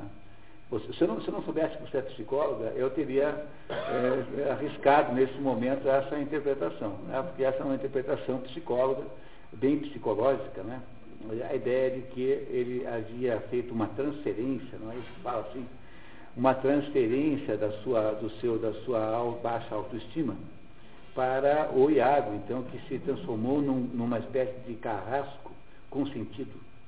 Então, como ele não, não poderia recuar, então ele transformou o, carrasco, o Iago no seu próprio carrasco, que o mataria é, em lugar dele. Assim. É uma ideia. Mas alguns fatos da história que talvez não autorizem completamente essa hipótese. Por exemplo, o, o, o Otelo, ele, ele revela-se crédulo apenas do diabo, porque é a única pessoa com quem ele conversa a respeito do assunto. Que quando ele finalmente entra no assunto com a mulher, ele já está tão envenenado, já está tão fora de si, que ele não a ouve mais, não porque ele não tenha credulidade mais com, para com o que ela diz, mas porque as emoções associadas ao ciúme, associadas a já haviam tomado conta completamente da existência dele, portanto ele ali não conseguiria mais olhar racionalmente para os fatos. É para que você possa olhar racionalmente para os fatos, é preciso ter as emoções controladas, aquilo que Aristóteles diz. Aristóteles diz que tem três almas. A nossa alma tem três componentes. O primeiro componente é o componente vegetativo, que é o componente que está presente em todos os seres vivos. É aquilo que faz com que as, as plantas e os animais cresçam, né, existam. Quer dizer, é um componente digamos, vegetal, que é autônomo. Há um segundo componente, que é a alma sensitiva. A alma sensitiva é aquela alma que está associada às emoções e paixões. E essa alma é, não pode ser autônoma, ela tem que estar subordinada à terceira parte da alma, que é a alma intelectiva, que é a alma racional, aquela alma que de alguma maneira manda na segunda alma. Então a alma sensitiva é a alma que parcialmente pode ser controlada pela alma racional, que é o comprovado quando alguém consegue controlar a raiva, por exemplo. Né? Então, alguém, por exemplo, faz aí, você levou uma fechada no trânsito, você pode até imaginar matar quem fez isso. E se você não imaginou isso, você deve ter algum problema psicológico, é normal que você, é normal que você tenha assim, um mini surto psicótico desse, mas o que acontece em seguida é que você diz assim, não, mas eu, peraí, não vou matar ninguém por causa disso. Aí você retoma o controle sobre as emoções. Não é assim que uma pessoa normal faz? O normal é o sujeito que se deixa controlar por aquela emoção. Mas o normal é que você. É normal ter a emoção. Completamente normal. O que é anormal é você deixá-la solta e que você possa ah, né, controlá-la. Então, o, o, o, que acontece aí é que é, parece, embora a hipótese seja interessante, né, parece ser é, mais é, é, provável é que ele é, tenha sido, porque até o último minuto ele é crédulo da, da, da hipótese do Tiago, do Iago, né? Porque, veja, ele, ele no final tem que, tem que vir a Emília dizer para ele que o lenço ela tinha achado, para que ele possa convencer-se de que o lenço foi um truque. Né? Finalmente, né? E ele, no final da história toda, reconhece o seu grande mal que fez. Quer dizer, ele de alguma maneira, no final, retoma a consciência da situação verdadeira que havia tido ali. Né? Retoma completamente. O que é mais uma maneira da gente é, imaginar que talvez essa baixa autoestima não seja a causa do, do, dos acontecimentos. Aí, como a gente sempre, um minutinho como a gente sempre é, viu em, em Shakespeare, a, a Shakespeare é um sujeito que é, funciona muito simbolicamente. Né? Mas vamos ouvir a Denise. Denise.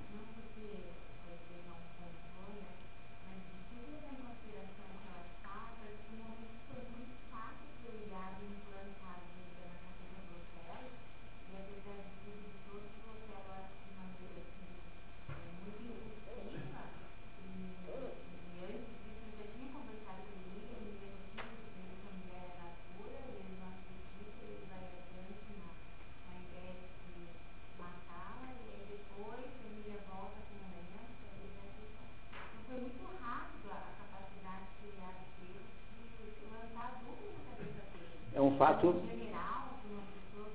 é um sujeito que devia ter alguma malícia, mas ele não tinha malícia. Né?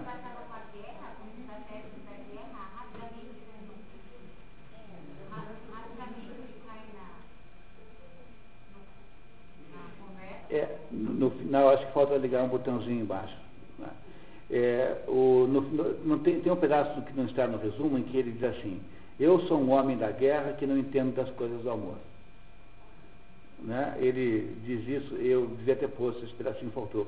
Porque às vezes algumas pequenas, alguns pequenos detalhes ajudam muito a entender a obra, né? E esse é o caso, esse pedacinho, por exemplo, deveria ter falhado. Se eu encontrar aqui rapidamente, acho que eu encontrarei. Não é? Acho que está aqui, ó, quer ver? Bem no finalzinho da história. Né? Então ele diz assim, ó. É, olha só, diz assim, um momento antes de irdes, é isso um pouco antes dele se matar, né? Um momento antes de irdes, escutai-me uma ou duas palavras. Bons serviços prestei eu a Veneza e isto é sabido. Quanto a essa parte, é só. Mas quando relatardes esses funestos acontecimentos, descrevei-me qual sou, sem nada atenuar, nem tampouco agravar, com maligno intuito. Assim fazendo, falareis de um homem que, sem saber amar, amor, amou profundamente e que, apesar de infenso aos zelos amorosos, impelido ao ciúme, enlouqueceu. De um homem cuja mão, como a do índio pobre, sem lhe saber o preço, atirou fora a mais preciosa pérola da tribo. Essa, no, no primeiro folho, diz assim, como o judeu atirou Aí, por razões, sei lá, de que natureza, mudaram para índio. E no original está Índia. No, no, mas é índio no sentido indiano, porque parece que há uma espécie de lenda é, na Índia, que o sujeito jogou fora a pérola achando que não valesse a pena. Quer dizer, quem, qual é a pérola que ele jogou fora? Foi a Desdêmona. Porque a Desdêmona era a mulher perfeita de alguma maneira, né? Não é isso? O que será que. O, o, olha, pessoal, embora pareça à primeira vista, não é um tratado sobre o ciúme. Embora, claro, que tenha componentes aí associados ao ciúme, e todo mundo já passou por, por, por situações como essa, imagino que seja uma coisa normal que uma pessoa sinta ciúmes ou sinta-se alvo de ciúmes, né? É uma coisa normal, todo mundo que já teve alguma vida amorosa aí, que é o caso de todo mundo seguramente, né? Mas não é apenas um tratado sobre ciúmes, é alguma coisa que vai além disso. E talvez o modo de entender isso seja a gente ser capaz de interpretar este fato notável, que é a história começar logo com o casamento já resolvido, sem que Shakespeare tenha se dado o trabalho de nos contar como foi que isso aconteceu. Então, parece que significa isso, né? Porque, veja, não é de só menos importância um casamento desse tipo. Fosse um casamento do fulaninho com a fulaninha ali, que são primos, não o quê, não teria problema nenhum, porque seria mais ou menos o esperado. Mas há um casamento entre um mouro e uma moça da nobreza veneziana. E esse casamento é feito sem, não só sem autorização do pai dela, como sem que ele soubesse que estava acontecendo isso. Tanto é que ele é ele é avisado quando já estava acontecendo na prática, quando houve uma espécie de rapto. E quem é que sabia do casamento? Quem é que conta para nós que houve o casamento? O Iago. Isso também não é uma informação gratuita. O fato de que era o Iago que sabia, seguramente significa alguma coisa. O Iago nos conta que houve um casamento entre o Mouro e a Desdêmona. E esse casamento é tratado por Shakespeare como se fosse trivial, quando na verdade não é. É um casamento de gravíssimas consequências, ou seja, um casamento extraordinariamente é, surpreendente, não é? E quem é que está casando na verdade? Quem é que, por que, que o Shakespeare acha não tem importância, assim, que, que é mais ou menos uma coisa que se compreende naturalmente, que haja o casamento de Otelo com uh, Desdémona com Otelo. É, é o casamento do céu e da terra. Pois é justamente isso que é o casamento do céu e da terra representado simbolicamente pelos dois. O casamento, a Desdémona representa o céu, porque ela representa uma espécie de pureza, de espiritualidade, que, que, é, que é, é simbolizada na história com a sua atitude de simplicidade, de até de, porque ela também é crédula, né, sob um certo ponto de vista. É, ela, não é, ela, ela não é crédula como o, o Otelo é. Quer dizer, ela é in, in, invenenável, inenvenenável. O que o Otelo não é o caso. O Otelo é um sujeito que tem uma potência de ser envenenado e é de fato envenenado, não é isso? Mas o, o Otelo é, pode ser envenenado e é, mas ela não é envenenada, porque ela é uma pessoa que não considerou nem mesmo os aspectos sociais do seu próprio casamento. Ela não está preocupada se o marido é preto, branco, amarelo, vermelho. Ela não está preocupada se o marido é rico ou pobre. Não está preocupada com a idade do marido. Compreende que ela não tem preocupações sociais nenhuma? Por isso é que ela casa de um modo um pouco estabanado nos critérios normais de um casamento. Porque uma mulher, quando vai casar com alguém, considera essas coisas todas. Pô, eu tenho 20, o cara tem 75, você vai precisar casar com ele? Entendeu? Quando nós tivermos netos, ele vai ter 116, vai ser, entendeu? Não vai mais querer ir no parquinho com os netos tal. Você não, você não acha que isso não passa na cabeça de uma pessoa normal? A, a diferença de idade, a diferença do, de classe social, a diferença de gosto, a diferença de. É, sei lá, essas coisas todas, todas influenciam. Pô. No entanto, ela casa-se com Otelo sem nenhuma preocupação com isso, porque ela representa uma espécie de pureza, uma pureza que se, se reflete né, na sua atitude aparentemente desleixada, socialmente irresponsável. Ela representa o espírito e é o céu. E o Otelo representa é, o contraste total disso, por isso que ele tem que ser muito diferente dela. É aí que o Shakespeare usa a diferença de cor para estabelecer esse contraste didático, que é o sujeito que representa a terra. Otelo é um sujeito da terra, ele é um sujeito da luta, é um sujeito da, da vida violenta, da conquista, do. É, mais ou menos isso, é. O Otelo é um sujeito de segunda casta e a Desdemona é de primeira. Mas aí, no caso, Shakespeare está longe de querer debater sobre esse aspecto, né? Mas a Desdemona, o Otelo representa a vida real, concreta aqui da Terra. Então ele é isso. Mas ele não é um sujeito qualquer. Ele é o ser humano que, de alguma maneira, viveu a vida humana da melhor, na melhor perspectiva possível. Ele é um herói. Ele é um nobre cavaleiro, um nobre, um nobre guerreiro. Ele tem méritos indiscutíveis. Ora, o que é que acontece quando essas duas coisas se encontram e estão ambas habilitadas a, a continuar a, a, a casar e você tem o casamento do céu e da terra, onde tudo começa. O casamento do céu e da terra não é uma coisa incomum na literatura. É a mesma situação que há entre Dante Alighieri e Beatriz. Então, o Dante Alighieri é conduzido no céu por Beatriz. Quando Dante, quando Dante faz o passeio da Divina Comédia pelos infernos, ele é conduzido por Virgílio, que foi o seu poeta inspirador. Mas quando chega no purgatório, e agora vai se subir ao céu, o Virgílio cede a condução para Beatriz, porque agora não pode ser mais um humano como Virgílio, é preciso agora que o Espírito conduza pelo paraíso. É por isso então que troca de Beatriz, eh, de, de Virgílio para Beatriz. E também é bom que você nunca esqueça que quando Jesus veio aqui, disse que ele era o esposo. Lembram dessa história? Está na Bíblia. Jesus Cristo se autodenomina esposo. Esposo do quê? Da humanidade. A humanidade representa a Terra, o mundo terrestre, humano aqui.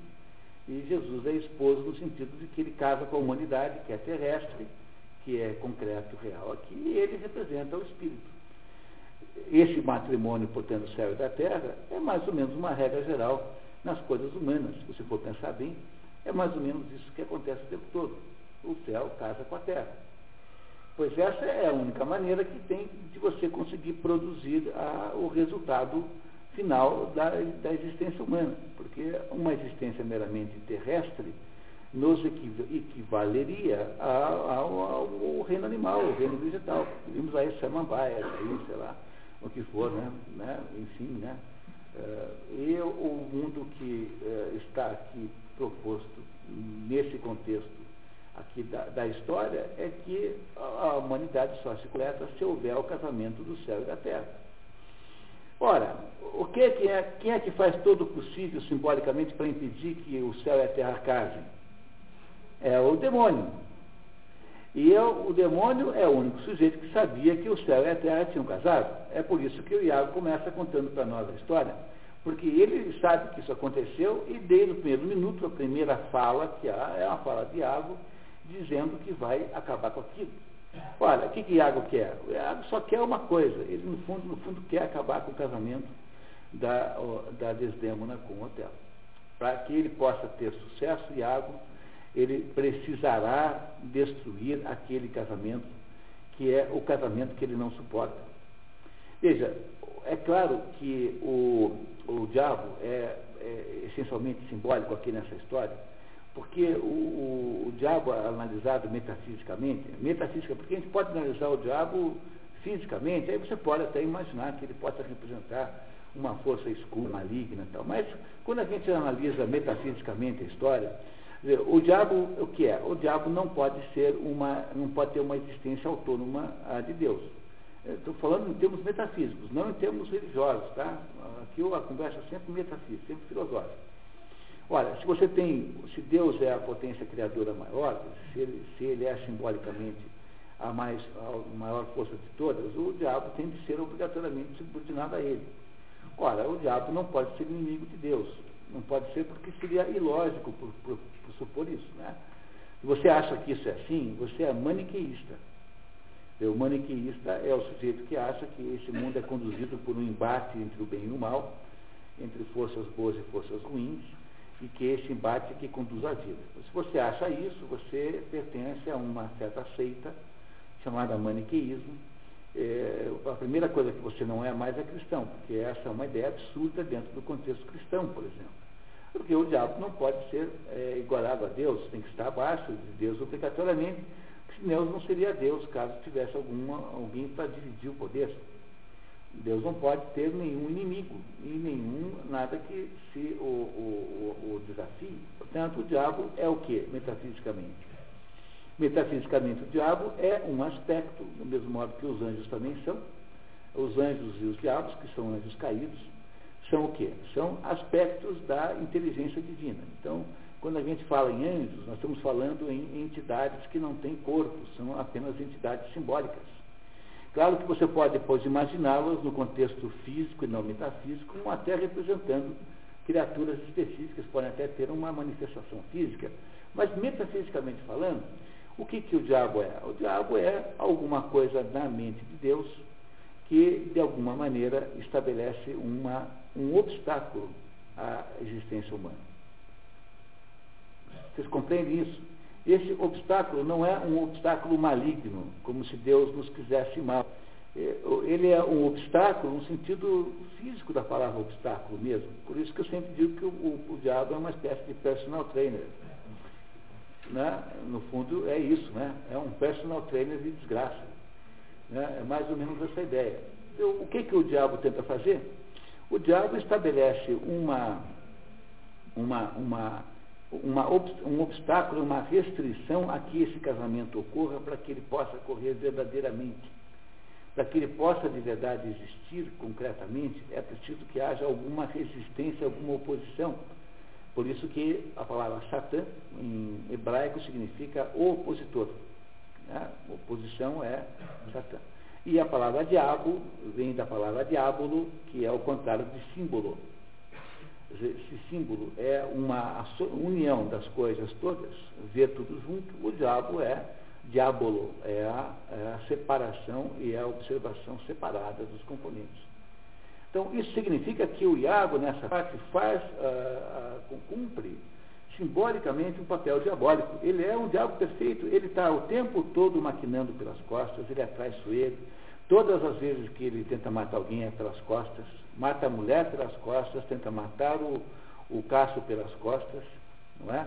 Ele, ele sempre ataca pelas costas, ele é traiçoeiro, ele é, ele é absolutamente, ele tem uma visão de manipulação do sistema completo, ele sabe exatamente o que ele está fazendo, não é?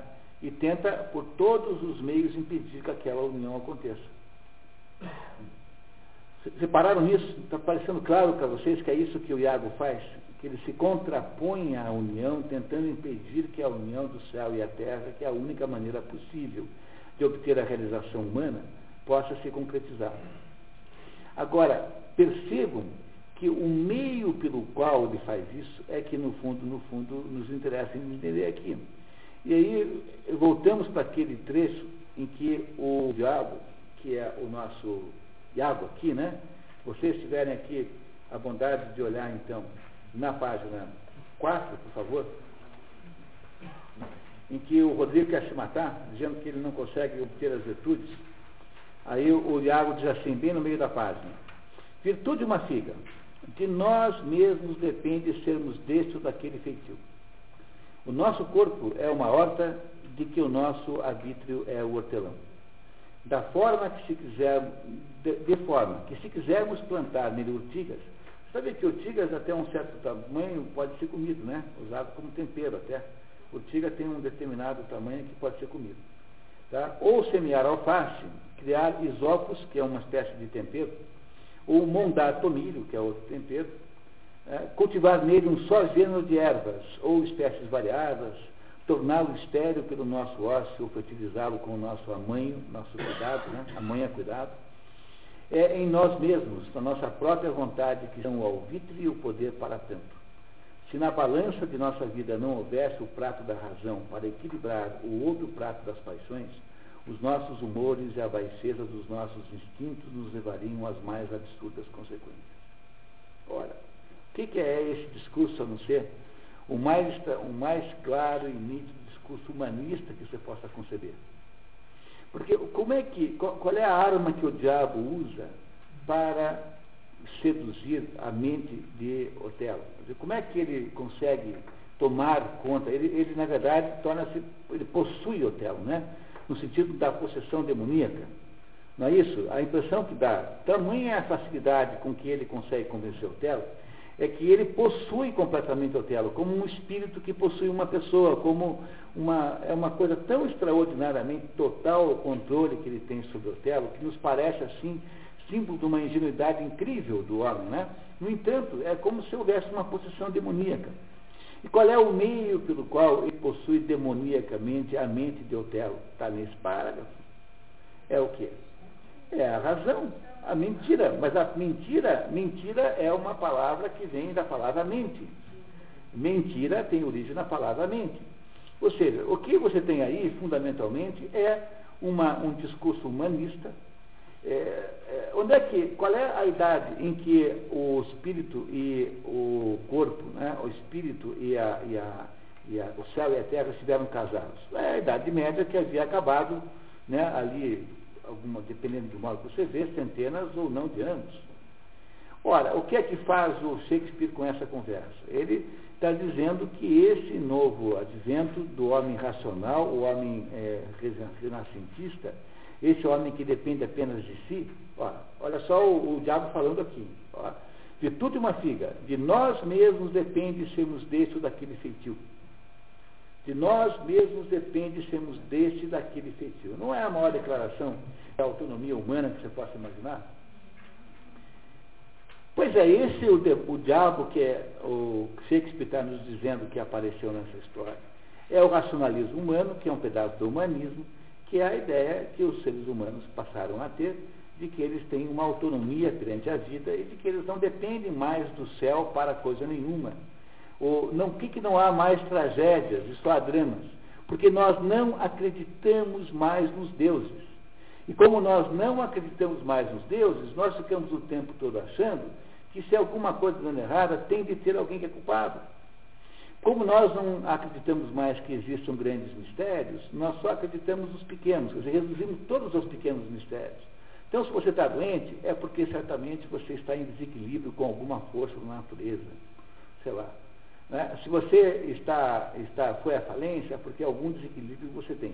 Ninguém consegue imaginar que fatos da sua história pessoal possam ter uma origem misteriosa que vem de um âmbito absolutamente incontrolável por você e, preciso, e, e, é, é preciso você passar a achar que você tem total controle sobre a, o destino da sua própria vida. Pois isso é isso que o Iago tenta fazer. O Iago é o homem renascentista, é o, o por outro lado, né? Como é que o diabo faz para dissolver o casamento do céu e da terra? ele interpõe a razão que é capaz de convencer a Terra de que o, o céu não existe, por exemplo, capaz de convencer a Terra de que não existe nenhum, não existe essa subordinação, e é por esse meio que o Iago produz esse estrago gigantesco produzido sobre o, o, o Telo. O Iago é o único sujeito, é um, o Iago corresponde a um universitário moderno, a um professor universitário moderno, convencendo os alunos de que o mundo é desse jeito, daquele jeito, conforme Marcuse achou, conforme Freud achou, conforme sei lá quem achou. Mas é, é assim que está acontecendo isso. Mas o próprio Shakespeare é, é, é assim, porque ele faz dramas não. Ele, é que ele está tentando mostrar como é esse mundo que ele não quer. No fundo, para entender Shakespeare, apenas que você não esteve aí, mas a, a peça-chave para entender Shakespeare é a tempestade. Quando a gente entende a tempestade, foi feito ano passado, aqui nesse mesmo programa, é, a gente compreende o que Shakespeare quer dizer, porque é a peça-chave que é uma chave mesmo do enigma. A tempestade explica todas as outras. Foi a última. Ele fez a tempestade. No final, ele, que é Próspero, ele deve ter sido o autor, que fez o papel de Próspero, diz assim: Eu agora jogo fora os meus livros de magia e eu peço que vocês me libertem. Me libertem porque eu tentei tudo, passei minha vida fazendo isso, agora quero ir embora. E pede que o palco, né, que a audiência aplauda, a audiência aplaudia em pé, libertando da missão de ficar fazendo, falando para o pessoal casar o céu e a terra. É isso que faz Próspero no final da tempestade e que explica toda a obra shakespeariana. A tempestade era para entrar por último, né? Mas como a gente tem um curso muito longo, de cinco anos aqui, então não, é, não seria boa ideia deixar para o final eh, para explicar o, resto, né? Então a gente pusemos a tempestade no meio do caminho justamente para isso. Quer dizer, o, o, o, Shakespeare sabe que isso está errado, quer dizer, ele sabe que essa, esse humanismo nascente que é aí, que é essa pretensa autonomia humana, da mente humana para resolver as coisas, é uma obra que, no fundo, simbolicamente é uma obra diabólica para impedir o casamento do céu e da terra. E, e, e, no final o diabo é derrotado, porque, mais uma falha do resumo, chega na hora em que tem aquele ocorre final, o diabo diz assim, que é o Iago, né? Diz assim, olha, eu, uh, como é que ele diz? É, eu não falo mais nada. Porque tendo sido é, desmascarado o plano, não há mais o que falar mesmo.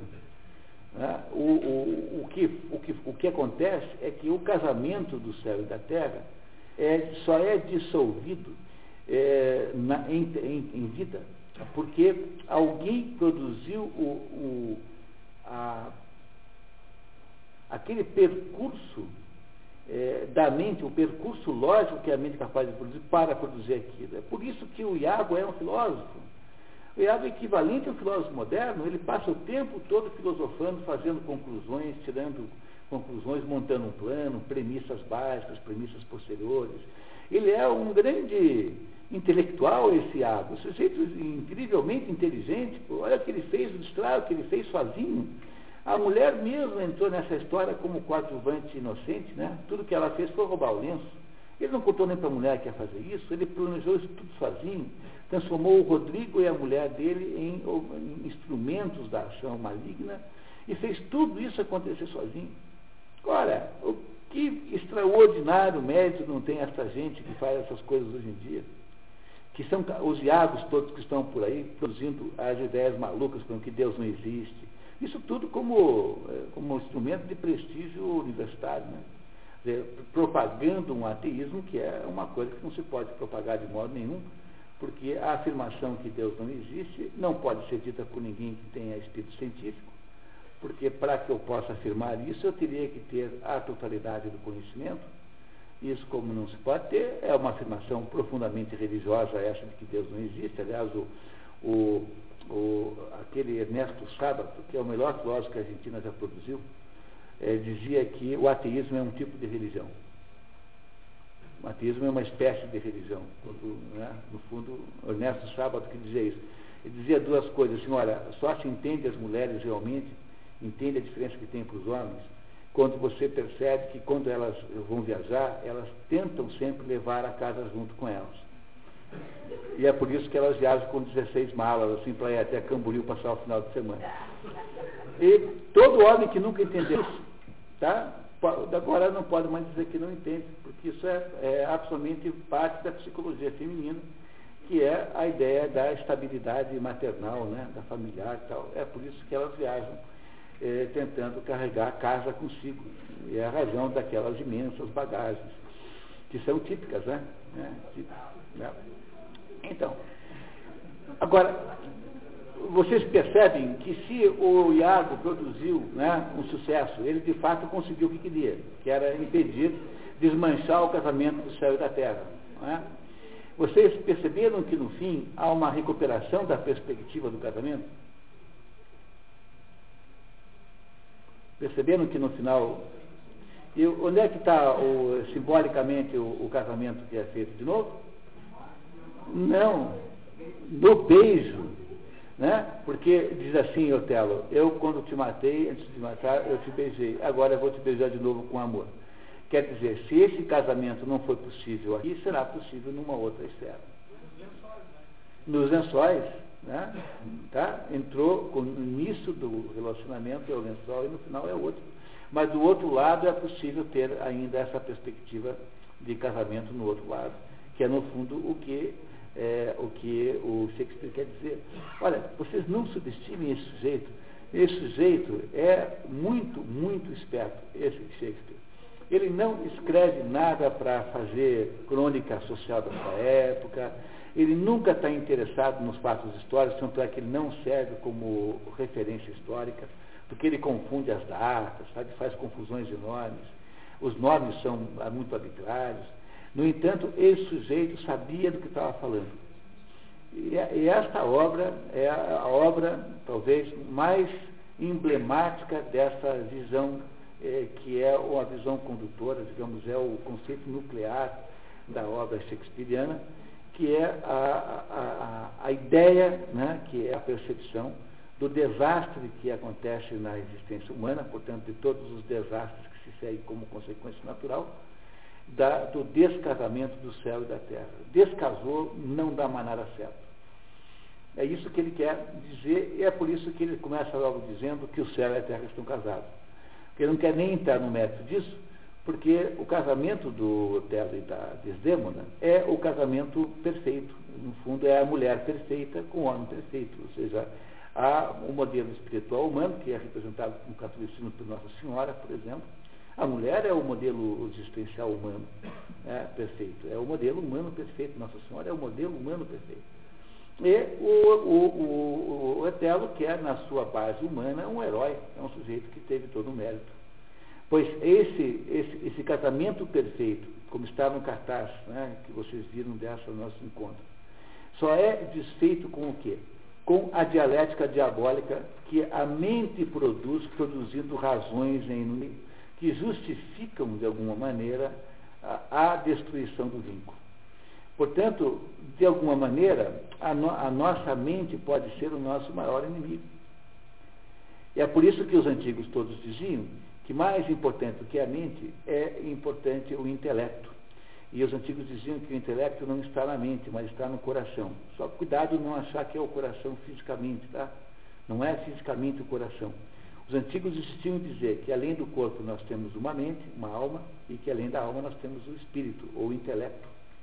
E que, nesse caso, o que houve foi uma vitória parcial do, da, da alma, ou seja, do, da mente sobre o espírito.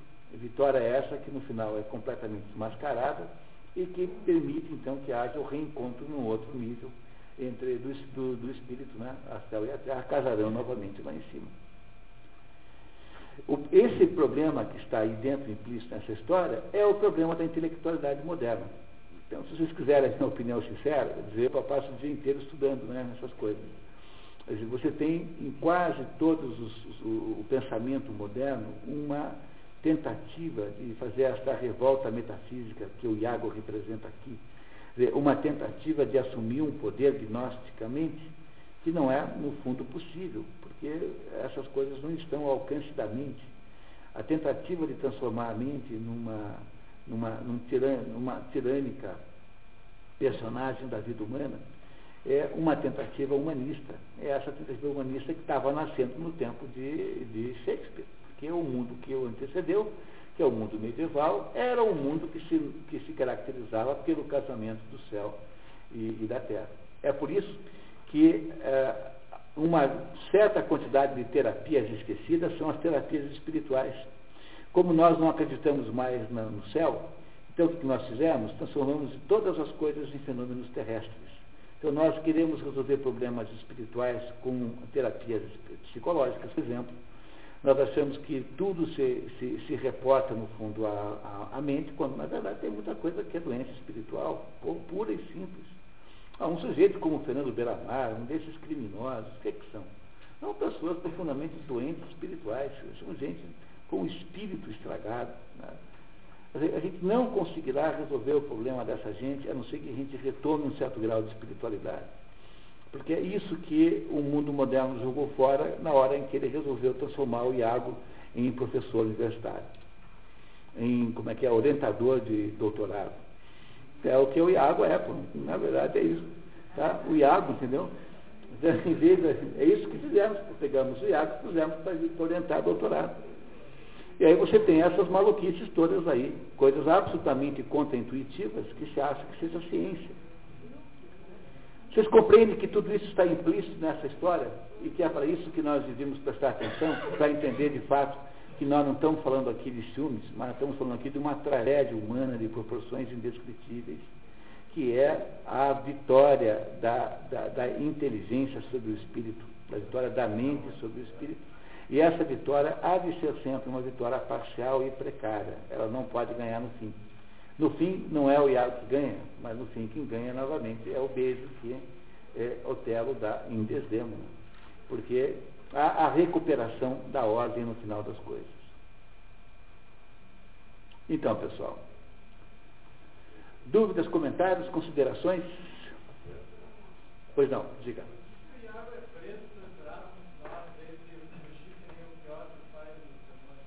Pois é, o pior é o diabo em pessoa também, né? Garantidamente, né? né? É, a, a, porque as condições da, de fabulação, para falar em termos literários, né? As condições de fabulação das outras são muito diferentes, né? Ele tenta fugir. Lembra que ele tenta fugir? Ele mata a mulher e sai correndo. Mas ele tenta fazer com o pior, mas ele está numa ilha. E é fácil de capturá-lo e pegá-lo de volta. Então, o diabo ali é capturar de volta é, por circunstâncias né, da fabulação da história. Mas ele tenta fugir como o Piotr faz nos demônios, que faz toda aquela confusão e desaparece, porque na verdade ele é. Um outro pedaço do resumo que vocês não leram, que eu não pus sem querer, é assim, diz assim uma hora, quando, quando ele volta preso, né? O, o, o Otelo olha para os pés e fala assim, será que, para saber se o casco é fendido, né? Para saber se tem pés de diabo Fala assim, não, é, essa história é, é, é, fantasia, porque aqui na minha frente tem o diabo, é, né, tem o diabo sem que pareça o diabo. Aí ele tenta matar o diabo para ver se ele consegue. E como o, ele fere o, o Iago, mas não o mata. Isso comprova a tese, mais claro do que nunca, de que o Iago representava simbolicamente, de fato, ali o, o, o diabo. A gente não deve subestimar esse homem. Esse homem é extraordinário. Esse autor não é fácil, não é brincadeira. Então, pessoal. A Emília também, né? Eu gostaria. A, a Emília? A Emília, ela. É, lá no verso anterior, quando ela se mostrou, né? Se corrompia, disse, né? Disse que valesse a pena, que uhum. pegar isso. E nesse momento, né? Após a, a morte. Do, da, da Desdemona?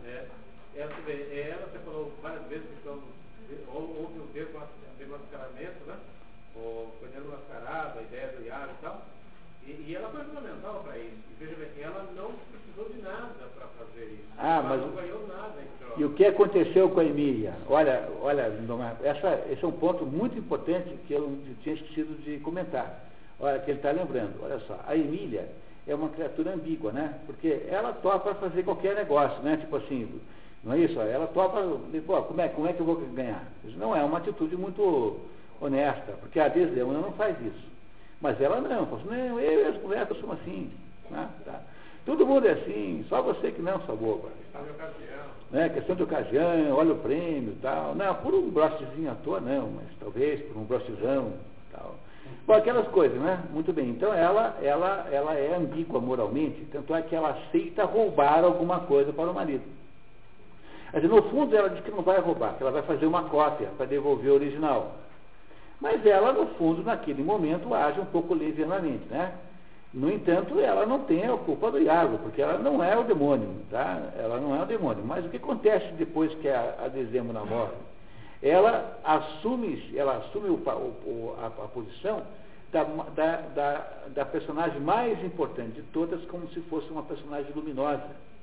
É que a luz do espírito passa da Desdemone para a Emília, automaticamente com a morte da Desdemone. Entendendo? Que ela representa a luz do Espírito, que vê as coisas com clareza e esclarece a verdade. Isso acontece porque a Zema tendo morrido, ela é, é automaticamente substituída. Você tem toda a razão em perceber essa mudança radical é, de, de, de, de, conteúdo da Emília durante a história toda. Ela, daquela ambiguidade humana normal, mas né, ela sai dessa história como uma espécie de luz, como uma espécie de criatura angelical que, que conta com tudo, mesmo sabendo que aquilo tudo iria ocasionar a desgraça do seu marido. Né, que ela amava, de alguma maneira. Tem alguma coisa a ver com a questão do feminino? Porque a Adesão também, quando morre, ela não, não, não, não fica lamentando a eu, ela só abracei a responsabilidade né, eu fui o culpado, né? E, e a Emília também que nessa hora assume também, né, sabendo, tendo consciência de que sabia, que sabia, e, e, e desmascar. É, é muito diferente o modo como as duas reagem, porque a Desdemona está morrendo e dizendo assim, eu é que fui culpada, porque eu é que casei com esse homem sem ser permitido, casei clandestinamente, etc. No fundo é isso que ela deve estar querendo dizer, embora isso seja uma mera suposição que eu estou fazendo, porque não está em lugar nenhum, é, nenhum, lugar tem alguma sustentação essa tese. Agora, no caso da, da Emília, não, o caso da Emília é muito diferente, porque a Emília, a Emília se transforma completamente da situação de ser aquela aia meio em comparsa, em, meio, meio comparsa do marido, porque ela sabia o marido que tinha, né? Não devia ver, achar que o marido era grande coisa. Né? Por mais que ela tenha fechado os olhos para isso, mas sabia que o marido era meio, né? meio malandro. Então o que, que faz a Emília? Ela fica naquela, ela estava naquela postura de ambiguidade que ela automaticamente é, transforma num tipo de, num certo tipo de, de, de, de, é, de santidade dali para frente. Dizer, ela, ela acorda naquela situação e esclarece o, o caso como se aquela luz do Espírito estivesse passando para ela.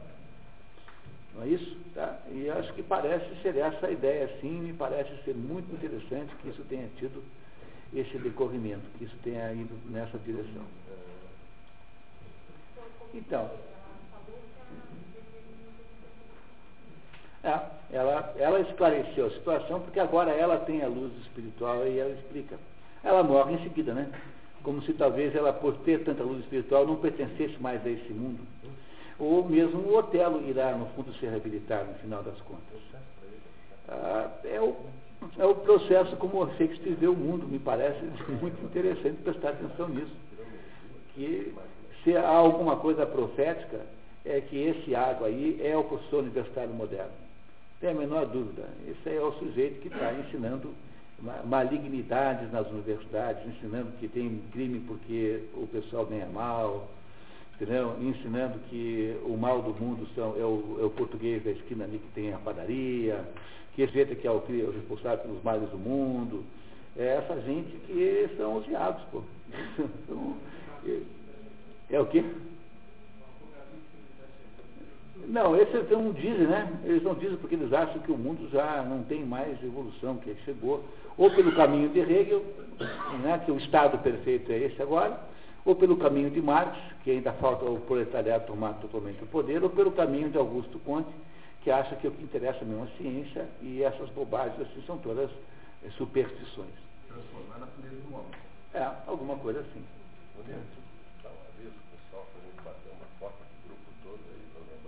É, vocês topam fazer isso rapidamente antes de ir embora? Então, antes de fazer isso, então, eu queria é, agradecer muito a presença dizer para vocês que, embora eu tenha anunciado errado no último encontro, o, no último, o próximo encontro, que é o. Só um minutinho, pessoal. É só, o Ivan Illich, né? É daqui a 15 dias, a morte de Ivan Illich, finalmente, né? Era, é, eu andei como sendo hoje, mas eu estava enganado.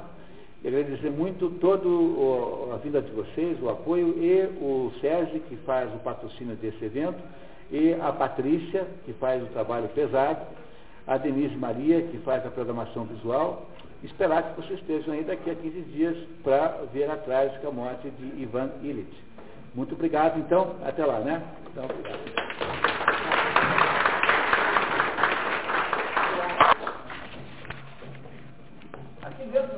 É aí mesmo. É.